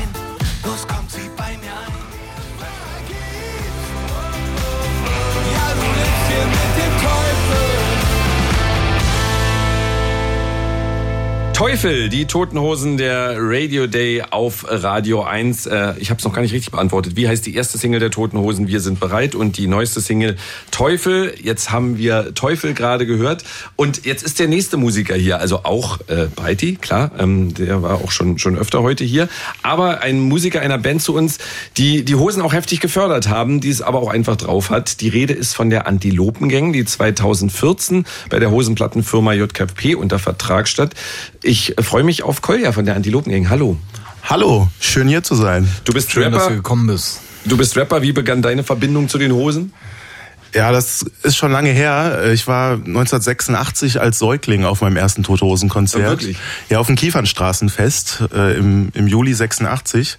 Kiefernstraße ist in Düsseldorf so eine Hausbesetzerstraße. Meine Eltern waren in dieser linken Szene unterwegs und sind dann auf die Idee gekommen, mich da einfach mal mitzuschleppen. Und das hat sich tief eingebrannt. also Gut, das traumatisiert. ja, es hat dann ein paar Jahre gedauert. Ich glaube, das nächste Mal war dann der Rosenmontagszug. Äh, da, da, stand ich so am Rande. Das waren zehn Jahre später und seitdem äh, immer wieder. Aber du, du bist, also du sitzt ja auch mit leuchtenden Augen. Ähm, das heißt, das, das ist wirklich, also obwohl du Rapper bist, das ist schon auch deine Band. Ja. Ja. Die Hosen sind die Band meines Lebens. Ja, das, das, das wie, wie, sollte es anders sein, ja. wenn, wenn ich schon äh, mit einem halben Jahr beim Konzert war? Breiti äh, Campino, ab wann konntet ihr mit Rap was anfangen? Äh, tatsächlich, interessanterweise bin ich neulich mal meine große Kiste mit alten Kassetten durchgegangen. Ich habe auch noch einen top voll funktionierenden Kassettenrekorder zum Glück. Und da bin ich unter anderem auch auf Kassetten gestoßen, die ich Anfang der 90er Jahre in New York aufgenommen habe wo es ja für jede Sparte von Musik einen eigenen Radiosender gibt, mindestens einen. Und die Kassetten, die ich aufgenommen habe von dem Rap- und Hip-Hop-Sender, äh, die haben mir allergrößten Spaß gemacht, weil es total interessante Musik war, teilweise mit richtigem Schlagzeug gespielt und so. Natürlich hatte ich keinen blassen Schimmer, genauso wenig wie heute, wenn es auf Englisch ist, wovon die da singen. Mhm. Aber es war auf jeden Fall, vermittelte das ein, ähm, also das Gefühl kam rüber und es war sehr interessante Musik. Insofern ähm, war, bin ich schon sehr früh mit der Art Musik in Kontakt gekommen und es hat mich auch auf eine Art immer interessiert. Entschuldigung, wir haben ja 83 schon mit Fat Five Freddy, einer der Kultfiguren aus New York, den Hip-Hop Bombi Bob gemacht. Den kein Fan damals verstanden hat. Aber ohne, ohne irgendeine Ahnung zu haben, was eigentlich los ist. Aber es war immerhin, es war nicht gut, aber es war früher als Run DMC und Aerosmith. Also von daher finde ich, äh, das war das typische Hosenschicksal. Wir waren eigentlich immer zu spät für alles. Schon bei der Gründung waren wir zu spät für Punk und so weiter. Und da waren wir zu früh. Wir haben immer irgendwie den Zug verpasst sozusagen. Aber Rap hat für dich ja dann auch eine größere Bedeutung, auch wahrscheinlich durch deinen Sohn bekommen? Ja, später. Das war alles später. Aber natürlich haben wir dann auch äh, Public Enemy gehört und mhm. so weiter. Wir fanden Reggae gut. The Clash sind als erstes nach New York und haben diese Kontakte gesucht und die sind in der Musik eingeflossen. Ähm, das hat uns immer bewegt. Da waren wir immer offen für. Warum äh, habt ihr an die Antilopengänge, also an Kolja, Panik, Panzer und Danger denn geglaubt? Äh, Patrick hat uns Tapes vorgespielt und ich fand das textlich umwerfend unheimlich geschickt. Ich mochte das Politische, ich mochte die Attitude, die Haltung. Und äh, ich finde es immer dann so ein bisschen dünne, wenn es nur um dicke Autos und irgendwelche Frauen geht und Bitches und dies und jenes. Das ist, ich finde, das Thema ist ausgekaut. Aber äh, die ganzen Sachen, Kendrick Lamar und so weiter, also wo es wirklich auch ans Eingemachte geht thematisch, das war einfach unglaublich, diese Band zu hören, die Antilopengänge. Und dann hieß es, die haben auch sehr viel mit Düsseldorf zu tun, kommen teilweise aus Düsseldorf, das fanden wir besonders gut. Und wir waren begeistert, eine junge Band bei uns zu haben, die ein bisschen frischen Wind reinbringt. Plötzlich äh, waren die Antilopen da bei JKP im Büro und natürlich grüßt man dann schon ganz anders und irgendwie will sich auch offen zeigen und so. Es war einfach ein toller Vibe und die Weihnachtsfeiern waren nicht mehr so langweilig. Die Toten Hosen haben ja schon alles untereinander geklärt sozusagen. Wir wiederholen uns ja nur noch. Und dann kommt jemand Neues rein und alles geht von vorne los. Die Witze wieder und das sich selber justieren und so. Und deshalb waren die Antilopen für JKP und für uns eine ganz wichtige Begegnung und sind das auch heute noch. Habt ihr, habt ihr lange überlegen müssen, als ihr die Möglichkeit hattet, einen Vertrag bei der Hosenplattenfirma zu unterschreiben? Also ich habe keine Sekunde überlegen müssen, aber ich musste die anderen so ein bisschen überzeugen, weil die, die waren damals nicht dabei bei diesem Kiefernstraßenfest 1986. Und äh, ich habe dann halt, ich habe damals so eine Mail bekommen von von Patrick Ort und ich wusste auch, wer das ist, weil ich mich auch so auskannte, aber die halt nicht. Und ich habe den so versucht zu vermitteln. Patrick Ort von JKP lädt uns ein nach Düsseldorf auf die Ronsdorfer Straße, da müssen wir hin. Und die waren so, okay, wenn du meinst, sind wir dabei. Ne? Aber die haben ein bisschen gebraucht. Mhm. Aber wir haben uns natürlich dann auch, so wie Campi schon gesagt hat, auch sehr wohl gefühlt und äh, mit den Hosen, wie auch mit allen, die da arbeiten in dem Laden. Und es war eigentlich von Anfang an klar, dass wir uns, äh, dass wir da gut hinpassen und dass wir dann auch Bock haben. Und ich rede jetzt ja in der Vergangenheitsform. Äh, ihr seid ja quasi, kann man sagen, den Hosenweg gegangen und habt euer eigenes Label jetzt gegründet und habt die Hosen verlassen. Warum? Ja, wir haben. Campino guckt auch ganz grimmig gerade. Von, wir haben von den Hosen so sehr gelernt, dass wir irgendwann wussten, jetzt muss die eigene Plattenfirma her. Das war so eine so eine natürliche Entwicklung irgendwie. Ne? Das ist auch der richtige Schritt, ja. ganz klar. Ich gucke hier nicht böse, sondern nee. natürlich äh, sind so ein bisschen traurig, aber andererseits sind die ja immer noch auf den Weihnachtsfeiern willkommen und äh, äh, ist auch schön zu sehen, dass irgendwas, wo man mit dabei war, das anzuschieben, dass das jetzt sozusagen aus eigenem Antrieb wirklich äh, ins Abräumen gerät und die Leute das würdigen und so. Und ähm, von daher also bin ich immer noch mit ganzer Begeisterung dabei. Bei der Antilopengang geht gerade Danger Dan solo durch die Decke. Wäre das komisch für euch, wenn Campi auf einmal musikalisch als Solokünstler unterwegs wäre? Also so richtig unterwegs, nicht mal irgendwo ein Projekt? Das gucken wir uns dann an, wenn es soweit ist. also zum Beispiel äh, letztes Jahr auf der Lesetour, da bin ich sehr gerne hingegangen. Ähm, und Entschuldigung, wenn ich das so sage, aber die besten Momente waren für mich, als Kuddel und er dann zusammen Lieder passend eben zum Thema gespielt haben. Da ging mir total das Herz auf und äh, wenn das solche Abende sind oder so, dann gucke ich mir auch Campino Solo an. Kein Problem. Mhm. Aber für dich eigentlich keine Vorstellung, Campino? Nö, ich glaube, keiner bei uns in der Band hatte je das Gefühl, dass er musikalische Visionen hat, die er, mit, ohne, also die er ohne die anderen umsetzen muss oder die er mit den anderen nicht umsetzen kann. Sowas gab es bei uns nie. Ich meine, Seitensprünge macht jeder von uns, das ist wichtig. Also die sind ja nicht immer öffentlich. Andi, Fotografie, Kunst und so weiter. Äh, Breiti äh, ackert gerne in der Natur, dreht seinen Garten äh, um und ähm, ähm, interessiert sich für politische Institutionen, hilft uns da unheimlich. Und ich äh, mache Dinge, wie zum Beispiel mal einen Film drehen oder Theater spielen, weil ich mir sicher bin, dass das meinen eigenen Horizont erweitert und das letztendlich auch wieder in die Band einfließt, beziehungsweise in meine Textarbeit und so. Also profitieren wir eigentlich immer alle voneinander, wenn wir auch anderes tun. Letzte Frage äh, an dich, Kolja. Wie erklärst du dir, dass die Hosen nach 40 Jahren immer noch erfolgreich sind? Also, das liegt wahrscheinlich erstmal an der Musik. Ich finde, also bei den Hosen ist ja eigentlich jedes Lied ein Ohrwurm und ich bin immer wieder fasziniert, wie das in 40 Jahren funktioniert. Also das war ich auch wahrscheinlich schon nach 30 Jahren. Und die besten Momente sind eigentlich, wenn so ein Song man hört den zum ersten Mal, aber irgendwie hat man das Gefühl, den gab's schon immer. Ja? Also das kann doch nicht sein, dass diese Melodie jetzt neu sein soll. Damit will ich nicht sagen, dass ihr die irgendwo geklaut habt, sondern es ist direkt mhm. so, so vertraut. So das, nach Hause kommen. Genau, genau. Das, das ist das Ding. Und natürlich diese Beharrlichkeit. Und also so hart wie die Hosen arbeiten, haben wir mit den Antilopen, glaube ich, das nie gemacht. Muss ich äh, ehrlich an dieser Stelle einräumen. Und ich glaube, irgendwann zahlt sich das aus, wenn man so am Ball bleibt. Ich krieg das ja auch mit, äh, wie so jede, jede Produktbeschreibung im Shop oder, oder jedes Facebook- Posting, also die sind ja überall hinterher und wollen, dass das perfekt ist so. Und irgendwie äh, scheint das so ein Erfolgsgeheimnis zu sein, von dem wir uns vielleicht auch was abschauen sollten, wenn wir auch das 40-jährige Jubiläum feiern wollen. Ist ja bald soweit. Die, ja. die Jahrzehnte schafft er noch. Kolja, ja. vielen Dank, dass du da warst. Ähm, gleich mache ich noch eine Schlussrunde äh, für, für meine Sendung. Danach geht's aber natürlich weiter, weil MC Lücke dann hier übernimmt. Ähm, und zwar mit der ganzen Band, die gleich nochmal für drei Minuten im Studio ist. Vorher hören wir einen Song, den ich mir jetzt ausgesucht habe. Der passt sehr schön. Erstmal vielen Dank an Kolja und wie viele Jahre von den Toten Hosen.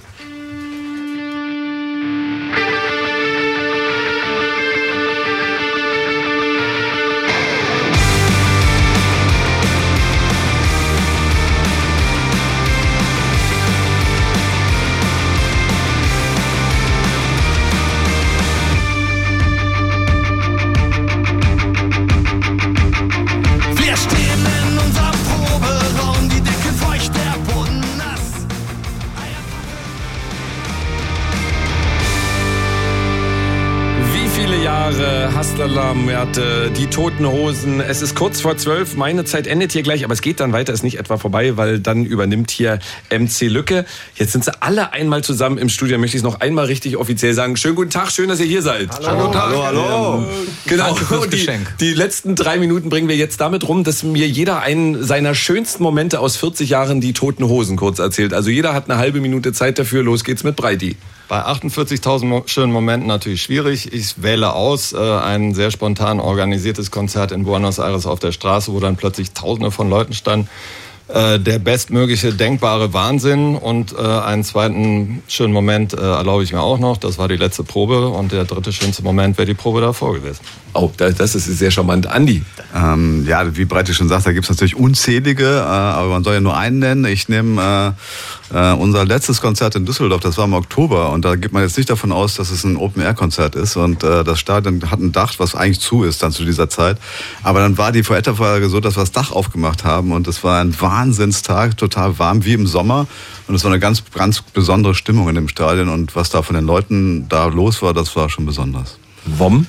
Ja, äh, und eine kleine Pause und eine Auswärtsspieltour. Ich war in mein lokal Video, Thomas Videotech und in der Kühlschrank, ich habe gesehen, es war ein Bierdose mit, mit ich an die Bierdose. Das war mein, mein Dream had come true. ja, so hat jeder andere Moment, Kuddel. Ich würde ich würd auch Argentinien äh, nehmen, und zwar den ersten Gig, den wir hatten, wo, wo wir, wo wir äh, auf so Indoor gespielt haben in der Halle und es war, ich glaube, um zwölf noch keiner da und wir waren schon irgendwie enttäuscht, dass das dann so ausgeht. Und ich glaube, um drei Uhr war der Laden voll und das war das mit das Geilste, was man an, an Konzerten so erleben konnte.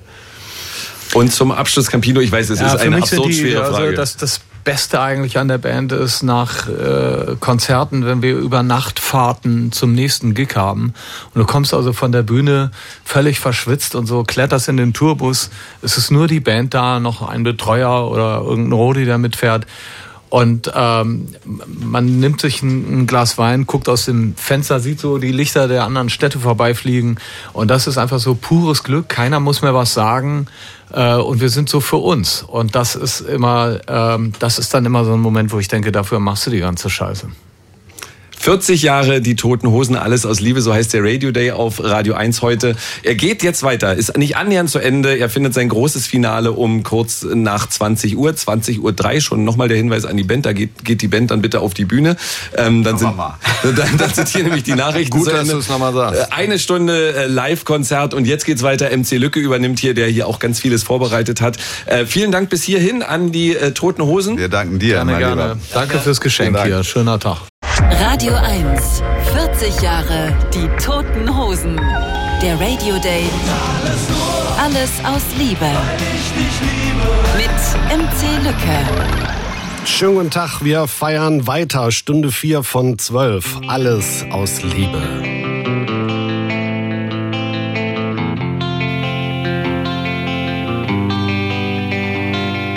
Ich würde dir gern sagen, wie sehr ich dich mag, warum ich nur noch an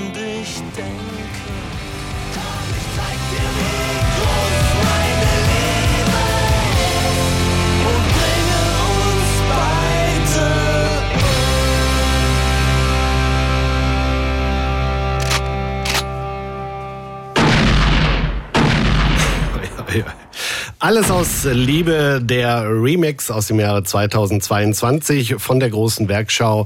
Alles aus Liebe, die Toten Hosen. 40 Jahre, eine Doppel-CD, eine Vierfach-Vinyl. Und wir haben ja schon in den ersten drei Stunden ganz viele neue Songs gespielt. Und die sind auch wieder geschrieben worden im Zusammenwirken von Campino und Materia. Heute hier an dieser Stelle in der vierten von zwölf Stunden Radio Day für die Toten Hosen reden wir ein bisschen über Ost-West. Und zwar gleich zweimal, weil es natürlich die Singles gibt. Scheiß Ossis und Scheiß Wessis, die Zusammenarbeit von den Toten Hosen und Materia. Und zum anderen, weil es die Doku gibt, Auswärtsspiel über die beiden illegalen Konzerte der Toten Hosen in Ost-Berlin. Und zwar im Jahre 82 und 88. Ja, Campino, vielleicht kannst du ein bisschen vorlegen und was sagen über dein Verhältnis zu Materia in professioneller und menschlicher Hinsicht. Kann ich gar nicht so trennen. Äh, die Begegnung mit ihm war für mich ein, ist für mich ein riesen Glücksfall. Ähm, es gibt 20 Jahre Altersunterschied, aber auf der anderen Seite so viele Dinge, die uns verbinden, dass wir irgendwo uns fast wie Brüder empfinden und eine, eine Seelenverwandtschaft einfach haben. Wir können über dieselben Sachen lachen, wir ähm, können uns gegenseitig Ratschläge geben, jeder so auf seine Weise, sind dabei total auf Augenhöhe und ja, ganz eng, fahren zusammen in die Ferien, äh, kniffeln total gerne, machen Unfug miteinander. Und äh, in guten Momenten, wenn Ruhe da ist, setzen wir uns halt hin und äh, schreiben zusammen Texte, wie beim Ping-Pong-Spielen. Äh, niemand muss sich wichtig machen. Wir feuern einfach nur Parolen in den Raum. Das Beste wird genommen. Es gibt keine Egos. Und äh, wenn irgendein Thema im Raum ist, ist für uns genau wie mit den Hosen klar, äh, wir teilen das und reden jetzt nicht weiter über Business, sondern machen. Und äh, das ist so unheimlich schön, so dass man äh, sich gegenseitig erkennt und ein Handschlag oder ein Jawohl reicht und du weißt, das ist wie Beton, also an der Abmachung wird nicht mehr gedreht. Materia war zu Gast bei der Premiere von Auswärtsspiel, die Doku, die Sie immer noch in der ARD Mediathek nachgucken können. Und äh, da habe ich auch natürlich mit ihm über euer Verhältnis gesprochen und er war, glaube ich, schon ein bisschen euphorisiert. Ich glaube, als erstes sagt er hier, dass er irgendwie mit dir in die Kiste will oder sowas. Immer noch sehr sexy auch. Logo. Aber ich würde mit ihm schlafen. Natürlich, aber du bist jetzt jünger und die gegenseitige Faszination, ihr seid ja wirkliche Freunde geworden. Ist das auch, was euch verbindet? Zwei Generationen und dann aber nochmal Ost und West? Ich glaube, es ist von Anfang an nicht klar oder nicht wichtig war. Es war so, Bock zu haben, Leute kennenzulernen. Es ist einfach total wichtig, Interesse zu haben und total wichtig, neugierig zu sein und was zu lernen voneinander. Und von Campino lerne ich sehr viel, weil Campino ist, wie, du sagst, ein Freund von mir. Und wenn ich eine Frage habe, rufe ich ihn an, die wichtig ist in, in diesem Business-Ding oder persönlich als Mensch, als normaler Mensch weil ich von ihm immer etwas Gutes mitkriege und das ist irgendwie sowas, was uns so verbunden hat, weil es immer auf Augenhöhe war, trotz 20 Jahre Altersunterschied. Drauf geschissen. Weißt du, das ist auch etwas, was dir immer beigebracht wird. Oh ja, deine besten Freunde sind immer nur in deinem... Nein, vergiss es. Du kannst auch als 22-Jähriger einen 85-jährigen Freund haben und du kannst eins sein. Das ist so alles egal. Alles, was die Leute ist wie Musikrichtung. Ist so wie Oma Terrier spielt bei Rock am Ring. Da kriegst du erstmal 150 Kommentare. Wir wollen keinen Hip-Hop bei Rock am Ring. Und dann steht man da und man hat diese Symbiose mit den Menschen. Es gibt das alles nicht. Es gibt diese, diese Schubladen nicht. Man muss eins sein, man muss die Sachen verbinden und das ist immer stark. Erstens kommt daraus geile Kreativität, es kommt geile Musik daraus, aber es kommen auch geile Freundschaften dabei raus und geile Verbindungen. Und das, dafür muss man immer kämpfen und immer fighten. Und ich bin so stolz, dass wir das in MacPom geschafft haben, was immer so das richtige Assi-Bundesland eigentlich war. Auch Rostock war die Stadt, wo du nie sagen konntest, ich bin aus Rostock. Es war immer eine Stunde Diskussion, weil wir die Stadt waren eben mit dem 1992 mit Lichtenhagen, mit dem größten nachfaschistischen Anschlag nach dem Zweiten Weltkrieg. Und ich bin so stolz darauf, dass diese Stadt mittlerweile so geil ist, so dass da die Grünen die Wahl gewinnen. Nicht, dass ich jetzt die Grünen wähle oder so, aber dass diese Stadt so offen ist und dass die Menschen verstehen, ey, wir müssen zusammen sein und dass dieses Land sich so entwickelt hat. Darauf sind wir stolz und das kann jedes andere Bundesland auch schaffen. Und wir können dazu beitragen, Menschen zu verbinden. Und das ist für mich das Wichtigste. Okay, und wenn ich zu dir dann Scheiß Ossi sage, ist das für dich ab sofort ein Kompliment? Das ist ein Kompliment und ich lache und küsse dich mit Zunge. Du warst schon wieder gut in Form, ne? Ja, Chef. auf jeden Fall. Und schöne wärmende Worte. Martin Lazzini, das ist ja der bürgerliche Name von Materia. Er war völlig hin und weg, weil er Campino auch zum ersten Mal richtig in Jung gesehen hat bei der Dokumentation Auswärtsspiel. Das ging ja schließlich um die illeg- illegalen Konzerte der Toten Hosen in Ostberlin im Jahre 83. Da waren die Hosen gerade mal ein Jahr gegründet und 1988. Und äh, er hat den Bogen ganz weit aufgezogen, aber sehr gut. Hören wir mal, was Materia zu der Doku Auswärtsspiel zu sagen hat. Also wenn ich das heute sehe, die Doku gesehen habe, denke ich mir, es ist sowieso alles im neuen Licht für mich, weil man weiß es ja immer, wenn man alles mal so richtig sieht und dabei war und weiß auch, was mein Bruder so gemacht hat in, in Rostock mit so seinem Piratensender, wo die so Hip-Hop-Sachen über DT64 abgespielt haben und das so geheim machen. Jetzt wird das alles so, warum haben die das denn so gemacht? Und das wird ja alles so bewusst. Und ich bin nun mal nicht die, ich, ich mach, bin jetzt der Trottel mit dem scheiß Ossi-Song und war so sieben bei der Wende. Und jetzt sehe ich einfach so, fuck, in meinem Geburtsjahr 1982, während der kleine Mini-Martin von seiner Mutter rausgepresst wurde, haben die dieses Konzert organisiert. Und ich fand das heute so, so inspirierend und so schön, dass alle Leute diese Doku sehen müssen. Nicht nur irgendwelche Punk-affinen Leute, sondern auch die ganzen Hip-Hopper, die ganzen Kids, die ganzen Neuköllner, alle, die es gibt, um zu sehen, was wirklich Jugendkultur bedeutet, ist, glaube ich, diese Doku. Und ich habe nicht gedacht, dass das so krass mich berührt und dass es so wird. Alle müssen das sehen. Wer das nicht sieht, versteht nicht, warum wir das machen. Echt, danke. Das ist wirklich das Größte, weil ich habe das so gefühlt, jede Sekunde so gefühlt von all den Leuten. Auch der, der Stasi-Typ und so, dass er die Eier hat, sich da hinzusetzen. Oben war dann einfach so Flak und ich so, guter Mann. Und, alle anderen natürlich. Nein, aber es war so, Mann, er setzt sich da hin und erzählt halt darüber und sagt so, ey, das war nun mal das Regime. Ey, nein, ich habe da kein schlechtes Gewissen. Das war unser Job, verdammt. So, so war das eben in einem anderen System. Kann man sich in der Demokratie eben nicht vorstellen. So, aber dass er dann die Eier hat, auch dann diese Begegnung zu haben, das war so, oh, ich fühle mit, wenn ich da so die Treppen hochgehe, kurz bevor ich diesen Menschen treffe. Ey, ich, ich bin so überwältigt von Gefühlen gerade, immer noch. Das war wahnsinnig. Das hat mir so viel aufgemacht, es hat mir so viel Inspiration gegeben, für was man kämpfen muss, warum wir mit unseren weiten Hosen in Rostock auf die Fresse bekommen haben, so oft von Nazis überfallen wurden, nur weil wir Baggy Pants anhatten, weil wir halt so die Hip-Hop-Kultur gefeiert haben. Wo es nochmal darum geht, dass das Schwarze, das Unterdrückte, die in Projects irgendwo in Harlem abgestellt wurden, so eine Musik entworfen haben, U-Bahn angesprayt haben, Breakdance angefangen haben zu erfinden, um einfach sich eine geile Welt zu machen. Genau deswegen. Und da war Punk genau das Ding.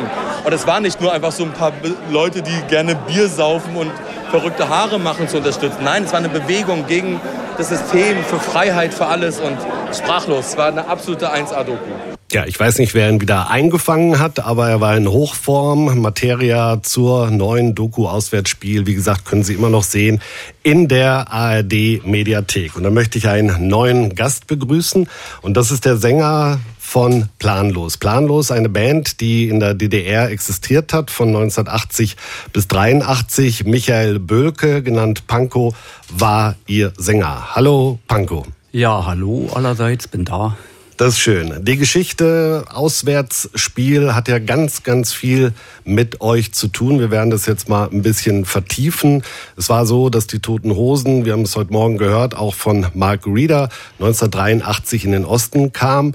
Und ihr planlos, ihr wart diejenigen, die mit den Hosen zusammen die Aktion durchgezogen habt. Wie war das? Ja, wir hatten großes Glück, also unerwartet. Ich meine, wir waren ja immer bereit, irgendwie zu spielen, irgendwo aufzutreten, war natürlich immer cool. Und so eine Geschichte war natürlich irgendwie ziemlich genial. Wir waren äh, natürlich auch, das war ein spontan, spontanes Ding. War. Also es ging ja irgendwie morgens kam die Nachricht und am Nachmittag standen wir auf der Bühne. Ähm, das war toll. Das war ein toller Tag. Also insgesamt war es ein toller Tag. Nicht nur das Konzert, wir haben ja danach noch ein bisschen Zeit verbracht und dieser emotionale Abschied auch am Tränenpalast. Also das war schon toll. Das werden wir vertiefen. Einer, der dabei sein hätte können, ist unser Kollege Flake, aber leider hat er sich beim Weg vertan. Zu diesem ersten Konzert der Hosen 1983. Also 83 war ich in Berlin und bin aber zur Samariterkirche gerannt statt zur Hoffnungskirche, weil ich nicht wusste, welche welche ist. Wir haben es zu spät erfahren irgendwie. Wir waren bei Ayosha und haben es erst um vier erfahren und um sechs war das Konzert oder so. Deshalb haben wir was verpasst. Und dann 88? 88 waren wir nicht in Berlin. Da waren wir in Polen oder so mit der Band. Sonst wäre ich aber hingegangen. Ich habe aus Versehen mal die Ärzte gesehen im Club 29. Hier gegenüber so von Babylon. Die haben auch ein Überraschungskonzert verbotenerweise gemacht. Und da war ich zufällig da, weil ich jeden Abend da war. Und für mich, es war eigentlich egal, es ist eher ignorant, ob die Ärzte oder die Toten Hosen, war für mich beide gleich geil. Du spielst ja selbst in einer großen Band, aber die Hosen gibt es länger. Du kannst das beurteilen, wenn man in so einer großen Band spielt, der ganze Stress, wenn man 40 Jahre durchhält. Das finde ich, das fast das größere Vermögen ist. Also ich finde es wichtiger, dass eine Band lange zusammenbleibt, dass das so kurz. Also ich finde, das zeugt von Qualität, wenn man so lange zusammenbleibt. Das ist wie eine gute Beziehung oder so. Ich finde, jede Band, die lange zusammenbleibt, hat auch den Erfolg verdient. Wie ist dein Verhältnis zu den Toten Hosen? Sehr liebevoll. Ihr habt euch äh, dann aber natürlich erst im Westen kennengelernt. Früher gab es ja noch die Echo-Verleihungen. Da hat man dann, war man ab 23 Uhr so besoffen, dass man jeden umarmt hat. ja, auch gut in Form. Ne? Ja, ja.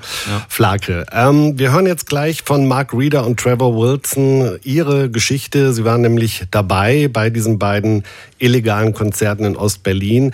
Mark Reeder hat das 83 organisiert. 88 war Trevor Wilson, ehemaliger Radiokollege und ebenso wie Mark ein Impresario der Berliner Musikszene.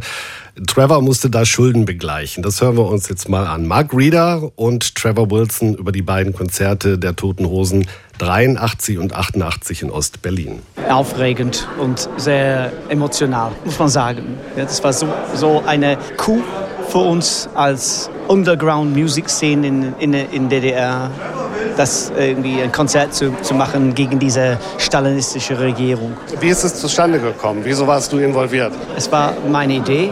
Vom Anfang an war ich involviert. Dieses Ding mit meinen Ostfreunden natürlich. Ohne die, die zwei Mädchen, wäre das nicht möglich gewesen.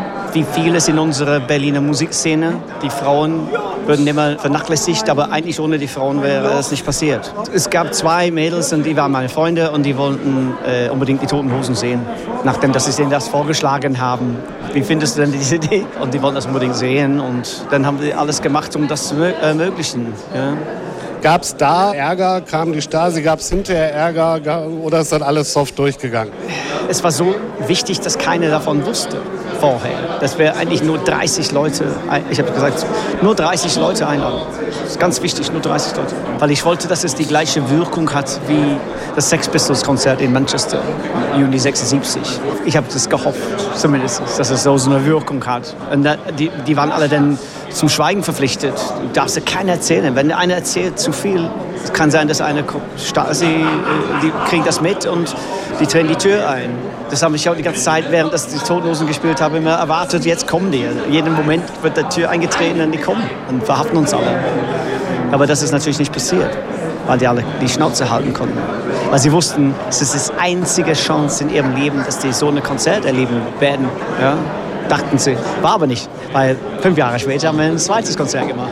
Okay, Trev, come on in. 88 warst du dann mit Marc zusammen dabei. Wie, ja. ist, wie ist das passiert? Äh, wir haben Scheiße gebaut mit unserem Fernsehen und sind zu einer heftigen Strafe bei dem Pressegericht äh, geknallt. Und ich habe den Jungs gefragt, ob die uns helfen könnten.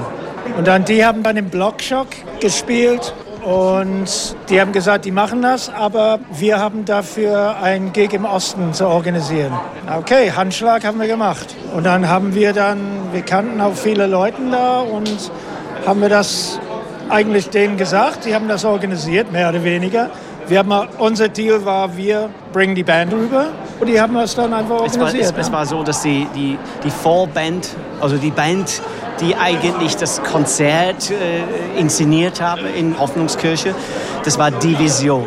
Und Die Vision war eine junge Indie-Band der DDR, die eine Erlaub Spielerlaubnis hatten und so weiter. Und ähm, die haben dieses Konzert als äh, Konzert für hungernde Waisenkinder in Rumänien, als Benefizkonzert gemacht. Und wir praktisch sind dazugekommen und dann war so als der Vorgruppe sozusagen. Es war so ein gemachtes Offiziell. Nest. So, ja? Die Leute waren da. Und, und da war auch nur 30 Leute eingeladen, aber da kam ein- einiges mehr. Ja, dann nach dem Konzert äh, tauchten wir, die Toten Hosen und Hunderte von Ostpunks auf diesem so Nobel-Restaurant. Das war cool. Und diese Leute, diese Punks, die waren noch nie in diesem Restaurant, weil die dürften eigentlich normalerweise nicht in dieses Ja. Restaurant reingehen. Wir haben ganz viel Geld irgendwie auch mitgeschmuggelt auch für, an dem Tag, weil wir wussten nicht, was und wie und so. Ja, war schon, schon sehr interessant, auf jeden Fall. Trevor Wilson und Mark Rieder im Duett über die beiden illegalen. Konzerte. Zwei Briten, die das Zwei Briten, ja, ja. genau. Keine Deutschen. Über die äh, Shows in Ostberlin zu Zeiten der DDR im Jahre 83 und 88. Wir wollen primär über das erste Konzert reden. Das finde ich auch wesentlich spannender. Und Pankow, Sänger von Planlos, ist deswegen hier. Aber eine Sache, Kampe, hier wurde angedeutet, dass man in einem Luxusrestaurant richtig Kohle auf den Kopf gehauen hat und alle Punks mitgenommen hat. Dazu vielleicht noch mal einen kleinen Schwank. Naja, ich kann ja nur sagen, dass wir alle Zwangsgeld also umtauschen mussten. Ich glaube mindestens 25 Ostmark oder so, vielleicht auch 50, ich weiß es nicht mehr. Und äh, sind da doch eine ganze Menge Jungs rübergekommen zum zweiten Gig. Und das war einfach so viel Geld, was sollten wir damit am veranstalten? Also haben wir gesagt, okay, wir hauen das jetzt mit allen auf den Kopf, die mitkommen wollen. Und sind dann in so ein klassisches Transitrestaurant oder wo sehr viel Westdevisen abliefen oder wo westliche Touri-Kundschaft reinging eigentlich und die Einheimischen allein schon wegen der Preise nicht reingegangen sind. Aber wir hatten immer, das war für, für uns wie Spielgeld sozusagen, haben das alles rausgefeuert und dann gesagt, also was gibt's hier? Einmal die Speisekarte rauf und runter, alle Getränke, die möglich sind und dann wurde ziemlich heftig gefeiert. Gut. Michael, genannt Pankow, Sänger der Band Planlos. Wir haben gerade eben gehört von Flake auch, wie das im Osten war. Da hat man kurz vorher Bescheid bekommen, ja, und da musste man die richtige Kirche finden. In dem Fall, ihr habt auch kurz vorher Bescheid bekommen. Was wusstet ihr von den Toten Hosen? Was war das für ein Gefühl damals? Weil man bekommt es auch in der Doku Auswärtsspiel gut mit, dass es 83 noch richtig gefährlich war, während es 88 eigentlich schon locker war. Von allen äh, Begleitumständen, von denen man ausgehen kann. Ja, das sind dann schon verschiedene Welten gewesen. Aber ich sag mal so, wir haben uns natürlich extrem informiert, was äh, Musik äh, betrifft, ja, also weltweit. Ähm, und wie ja schon oft zitiert wurde, John Peel war ja für uns sozusagen der Vater. Ähm, da haben wir uns irgendwie alle äh, äh, sozialisiert, äh, Musikgeschmack entwickelt eigentlich über John Peel. Ähm, aber abgesehen davon hatten wir in Ostberlin natürlich das Glück, dass wir auch äh, sozusagen Westradio gehört haben und so. Und dann hatte man schon auch die ersten Platten und so. Also ich glaube, wir kannten alle Bands aus Westdeutschland, ob das nur Hamburg war oder Düsseldorf oder Hannover, Berlin sowieso. Ähm, und oftmals konnte man ganze Platten auswendig singen. Also von Abwärts die Platte, die kann ich dir heute noch vorsingen. oder äh, auch von ZK übrigens, äh, ganz großes Kino. Ähm, nee, da waren wir schon sehr informiert, aber gleichzeitig waren wir natürlich auch stolz und äh, wussten schon um unseren eigenen Wert. Und äh, auch wenn man da aufgeregt war und so, oder wir waren da schon aufgeregt, dass die Toten Hosen jetzt da waren und so, das haben wir dann wenig gezeigt. Ja, das war äh, so, äh, aber war schon toll und äh, natürlich war es auch unterschiedlich. War, äh, gab ja immer die Diskussion irgendwie, ja, sind die Toten Hosen eigentlich Punk oder nicht? Da war immer so, wusste man nicht genau. Äh, war, gab so zwei Lager. Der war wie früher mit entweder Beatles oder Stones, gab es eben Hosen, Punk oder nicht. Ähm, und wir waren ja irgendwie immer auch extrem, sag mal, wir hatten auch Scheuklappen, war, war ja so, du musstest ja eine Position haben, auf jeden Fall. So, äh, und ja, also das, ähm, ich habe jetzt den Faden verloren, ich wusste nicht mehr genau, was war deine ein Frage auf, war. aufregender Tag in jedem Fall. Und Campino, aufregend, ich, genau. will, ich will jetzt mal auf eure Adaption zu sprechen kommen. Denn das ist ja ganz im Geiste der Hosen, ja, dass ein Projekt wieder Freundschaften mit sich bringt, ja, also oder wieder aufleben lässt. Ihr habt euch damals 1983 kennengelernt und dann gab es diese Idee für die Doku Auswärtsspiel und dann seid ihr wieder aufeinander getroffen und zum Abschluss der Doku und es ist ein berührender Moment, äh, euer Schlagzeuger Lade, der weint, ich glaube, der hat auch diesen Song geschrieben, überall wohin es dich führt, Campi vielleicht ein bisschen was zu der erneuten Begegnung mit der Band Planlos und dann auch zu der Ehre, die ihr planlos erwiesen habt. Diese Band hat sich ganz schnell aufgelöst, wie gesagt 83. Ihr habt dann deren Song Überall, wohin es dich führt, adaptiert. Ja, ähm, 40 Jahre lang nichts voneinander gehört oder nicht viel. Genau wie du sagst, die Band gab es ja dann auch gar nicht mehr. Und ich glaube, die haben selber äh, auch eigene Wege eingeschlagen und haben sich selbst nicht mehr regelmäßig gesehen. Äh, der Mauerfall hat, glaube ich, alles auf den Kopf gestellt in beiden Seiten der Republik. Und ähm, für uns hatte sich das Thema so ein bisschen in den Hintergrund gelegt, weil anfänglich durften wir nicht drüber sprechen und dann ist auch immer mehr Zeit vergangen, dann war das irgendwie nicht aktuell. Aber durch diese Erinnerung und den Willen des, des Fernsehteams, da nochmal auf den Spuren zu wandeln und den Stasi-Akten hinterher zu gehen, genauer zu recherchieren, da kam das natürlich alles wieder hoch und wurde hoch emotional.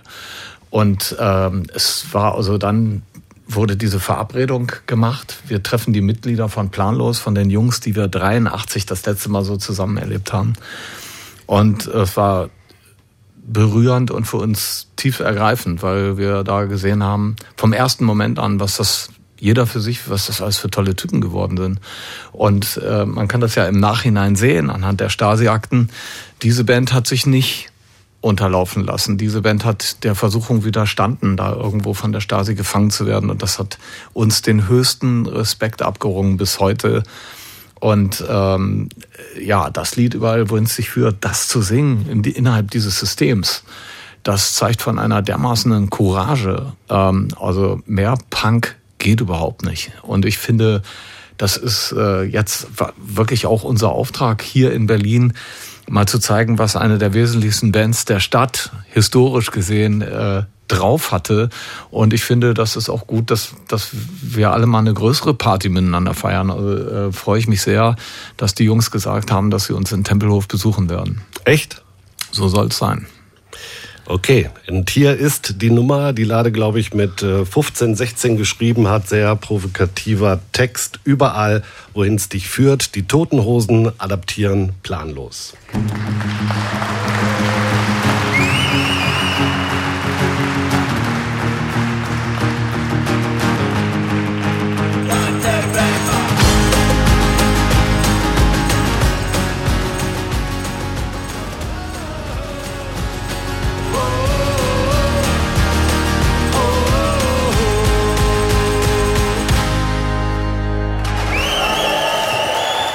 Toten Hosen covern planlos überall, wohin es dich führt. Das ist dann auch die Abschlusssequenz der neuen Doku Auswärtsspiel.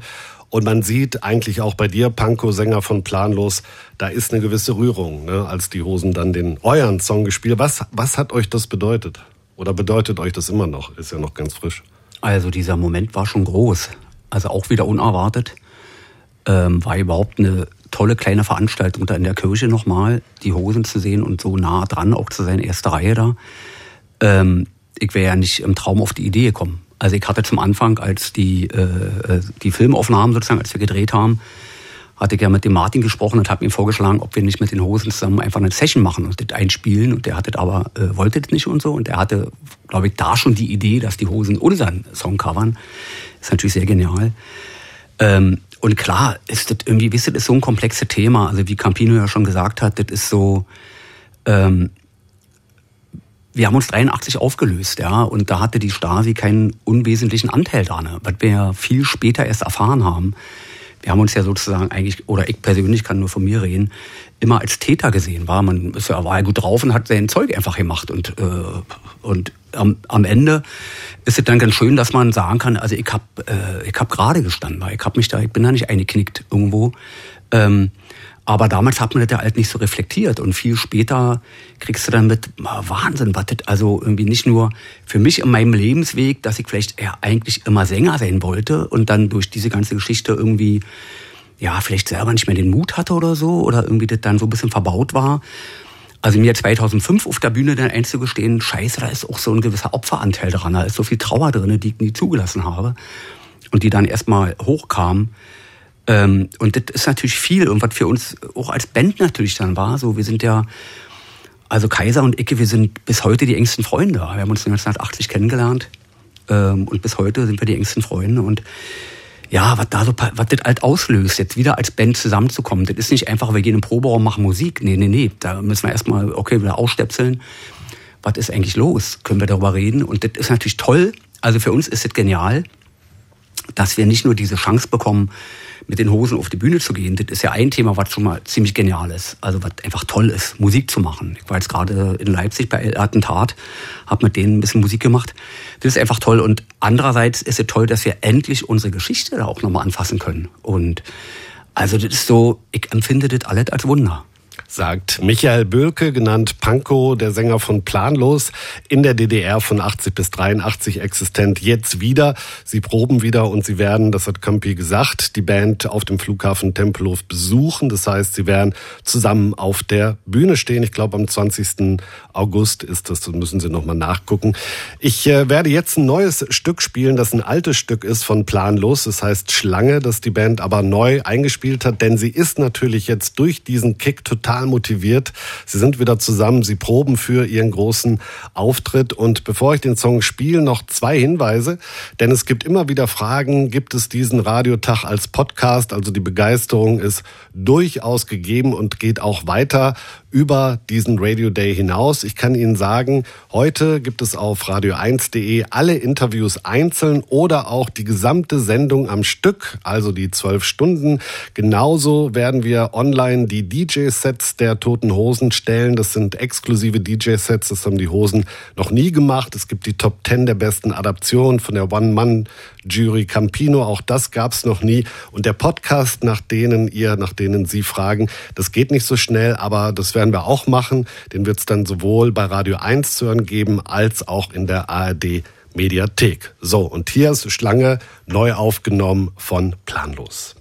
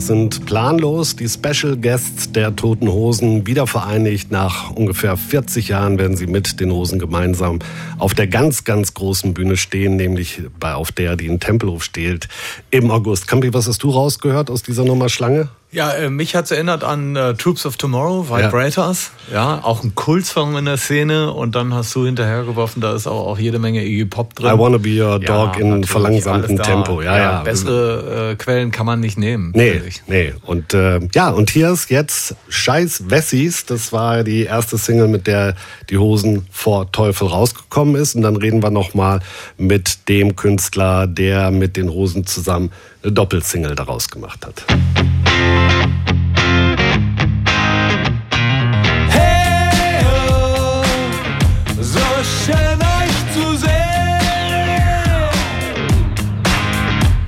Seit 89 kennt ihr uns, drum laden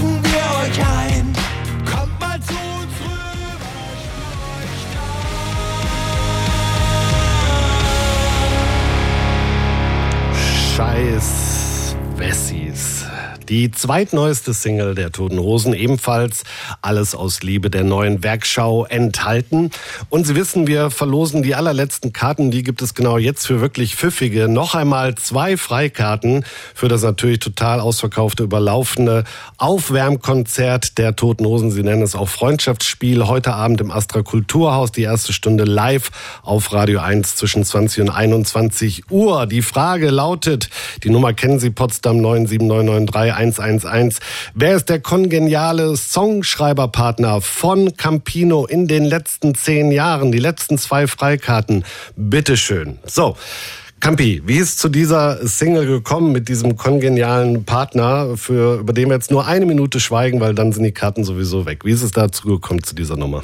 Wir saßen wie oft zusammen und ähm, wenn wir beide durch die Gegend ziehen, dann äh, kommen immer mal Sprüche irgendwo aus der, aus der Gegend von der anderen Straßenseite. Dann heißt es entweder Scheiß Ossi oder Scheiß Wessi.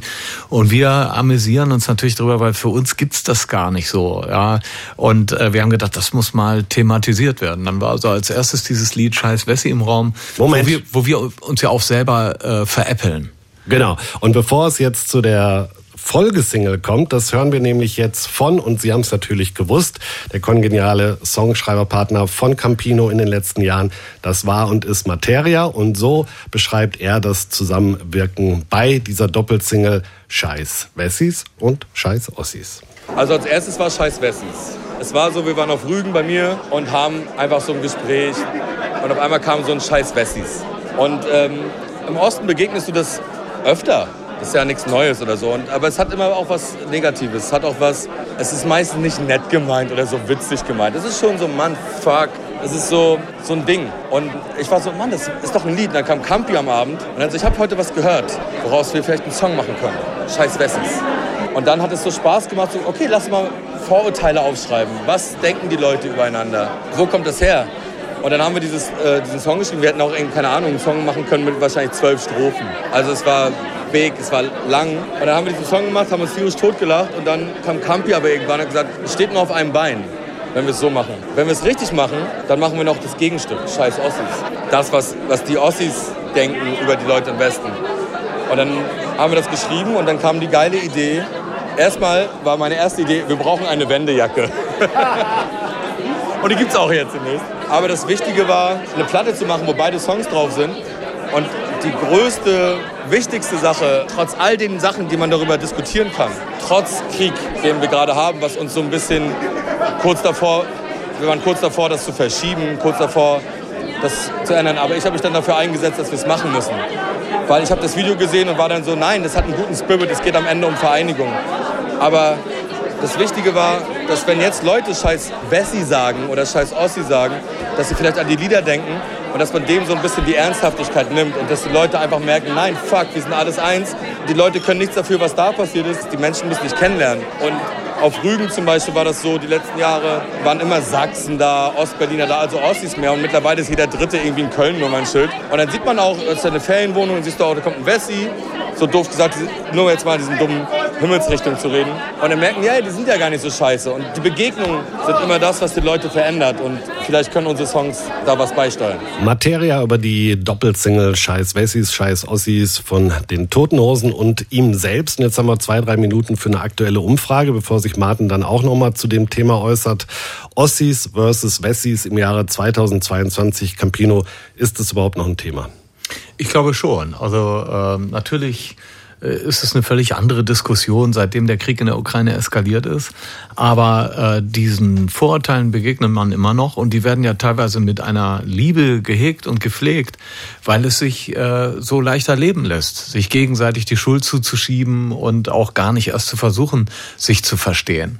Und äh, dagegen versuchen wir ja anzukommen, dass wir das irgendwo aufheben durch diese ironische Betrachtung des Themas.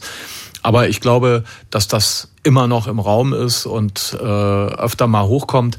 Zurzeit allerdings durch die neue Weltlage sind, glaube ich, alle echt froh, dass sie, dass die Wiedervereinigung stattgefunden hat. Und man versteht eigentlich auch, was das für ein Wunder war, dass das alles so gewaltlos abgelaufen ist.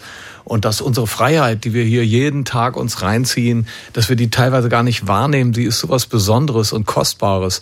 Ich glaube, äh, da braucht man gar nicht mehr zu sagen. Und deshalb ist diese Ossi-Wessi-Diskussion jetzt Gott sei Dank sehr, sehr klein und auch im Raum. Selbe Frage an dich, Panko, Sänger von Planlos, waschechter Ossi. Wie empfindest du das nach so vielen Jahren Mauerfall?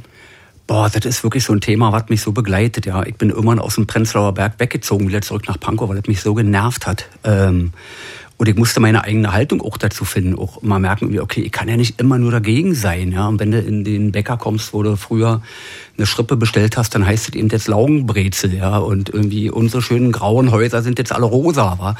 Also das ist ja, wir haben ja eine Identität und ich bin ja nun echt nicht gerne im Osten gewesen. Ja, ich habe ja wirklich also dagegen gekämpft gegen die Diktatur. Aber es ist ja unsere Heimat und ähm, das ist eben alles auch sehr emotional besetzt und das merke ich, das ist spannend. Es ist so lange her, und trotzdem habe ich jetzt den Eindruck, dass das aktueller wird denn je. Also ich glaube, viele empfinden die Zeit, die wir jetzt gerade haben, als sehr, sehr schwierig. Und da verfällt man schnell in das Ding, irgendwie, ach, im Osten war ja alles besser. Ja? Äh, und ich selbst erlebe mich sogar dabei. Und ich bin wirklich ein Verfechter gewesen gegen diese Diktatur. Aber das ist, ähm, ich weiß, es geht irgendwie um Identität und es geht auch um Reflexion. Also zu merken irgendwie, wo ist der vielleicht eine Trauer? Also kann ich dieses Gefühl auch zulassen, ohne dem anderen sozusagen da was äh, überzuhelfen, ohne sozusagen immer im Vorwurf zu sein. Äh am Ende geht es immer darum, wir haben sozusagen, das ist eine Heimat, die wir verloren haben, die ist weg. Ähm, das ist ja dann anders als für die Leute aus Westdeutschland. Da ist die Heimat ja noch da. Ähm, und ich glaube, sich Zeit zu nehmen füreinander und miteinander zu reden und zu gucken und irgendwie zu, also wenn das wie in einer Beziehung eigentlich, ja, irgendwie kann mich darauf einlassen und kann sagen, okay, wo ist deine Geschichte, wo, wo ist deine Emotion, wo bist du vielleicht traurig oder wütend? Und äh, beim anderen ist es dann vielleicht dann andersrum und darum sind die beiden Songs auch so geil, weil die sozusagen da wieder eine Mitte schaffen und das Bedürfnis haben, äh, irgendwie am Ende sind wir alle eins. Also den zweiten Song äh, müssen wir jetzt, noch hören. Was du gesagt hast, fand ich ganz Hat dich berührt? Ja, fand ich cool. Das äh, hat äh, Panko gerade dermaßen auf den Punkt gebracht mit der, mit der Heimat, die nicht mehr da ist. Ja, mhm. Und dass die Wessis sich total schwer tun, das nachvollziehen und zu verinnerlichen. Einfach mal die Empathie haben, das für sich durchzuspielen. Ja, wie wäre es denn umgekehrt? Ja, dann werde ich mehr auch die Produkte, die ja auch alle weg sind, die als Kind gegessen hast, die Schokolade, mit der du dich getröstet hast und so, ja, alles weg. Äh, Michael Bölke, vielen Dank. Panko genannt, Sänger von Planlos. Wir werden dich wiedersehen als äh, Special Guest auf der Bühne der Toten Hosen. Probt schön bis dahin, ja, gebt alles. Ja, das sind ja dann doch irgendwie, weiß ich nicht, an die 100.000, die da stehen, ist ja jetzt nicht so klein. Ja, also nur auf die ersten Reihen gucken, nicht nervös werden, ja, und einfach das Ding locker rüberziehen. Ja, 100, das sind nur 60. Sind ja, nur 60, 60 okay. Also für mich ist es Scheißt euch nicht ein. Für mich ist es relativ normal, für mich ist es ein großes Ding. Gut. Aber danke, dass ich heute da sein durfte. Ciao. Sehr gerne. Ciao. Und und hier hören wir die Meinung noch von Materia zu Ossis Wessis im Jahr 2022 und danach die Doppelsingle Scheiß Ossis. Ich sehe einfach niemanden als Ossi oder Wessi. Als Lokalpatriot ist er für mich der einzige Patriotismus, den ich mag. Oder Fußballpatriotismus. Ist das schon, hat das auch Gründe und es hat nicht Gründe wie zwischen New York und LA und der einen, oh, die haben besseres Wetter und die haben Regen. Nee, wir kommen aus zwei verschiedenen Systemen. Und im Osten gab es oder gibt es viele Gründe, warum Leute Hass hatten auf den Westen und nicht auf die Menschen, sondern dass das System überrumpelt wurde. Alles, was es zu essen gab, war schlecht. Die Musik war schlecht. Alles war schlecht. Und dann verlierst du so ein bisschen deine Identität. Und deswegen ist auch mein Song, Scheiß Ossis, hat so ein bisschen sowas auch drin, dass ich so den Ossis auch so ein bisschen Stolz zu geben will. Ey Mann, wir waren zuerst im All. Mann, wie doof das eigentlich ist, aber das macht, die, macht sie stolz. Oder hat uns stolz gemacht. Und ich glaube, darum geht es. Es geht einfach darum, so ein bisschen mehr voneinander zu wissen, mehr voneinander zu erfahren. Aber das Aller, Allerwichtigste ist einfach so, dass diese Gemeinschaft des Landes und das ist auch natürlich, wenn eine Wahl kommt, eine Bundestagswahl kommt, dann sagen man auch im Westen, man scheiß Ossis, weil unser Wahlverhalten eben so anders ist und diese großen Volksparteien gar nicht so groß sind in unserem Teil der Republik. Und ich glaube, dass wir damit aufräumen müssen. Ich glaube, es, wird es immer ein bisschen geben und es ist auch gut, so eine, eine gesunde Rivalität zu haben. Aber ich glaube, es ist mega wichtig, mega wichtig, die Menschen nicht zu verurteilen für, für das, wo sie herkommen, weil dafür kann keiner was.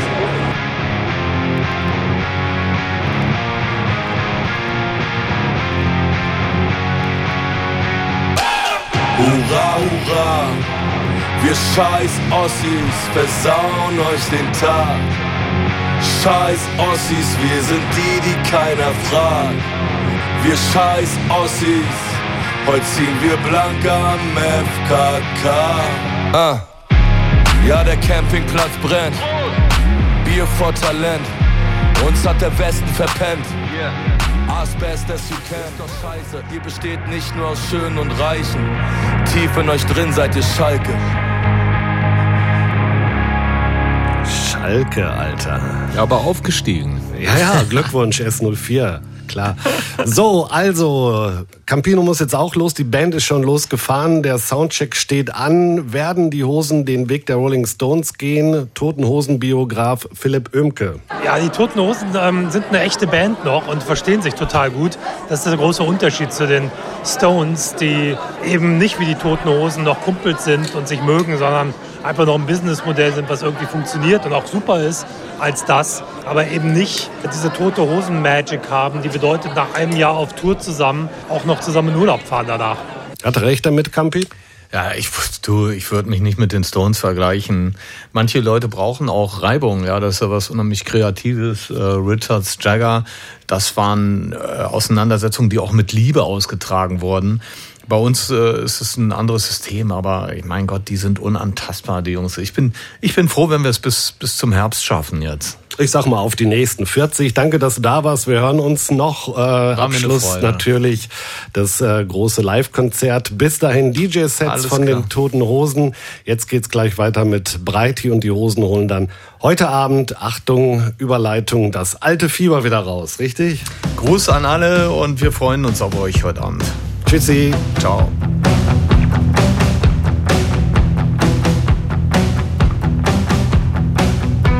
Wo sind diese Tage? Radio 1. 40 Jahre die Toten Hosen. Der Radio Day. Alles aus Liebe.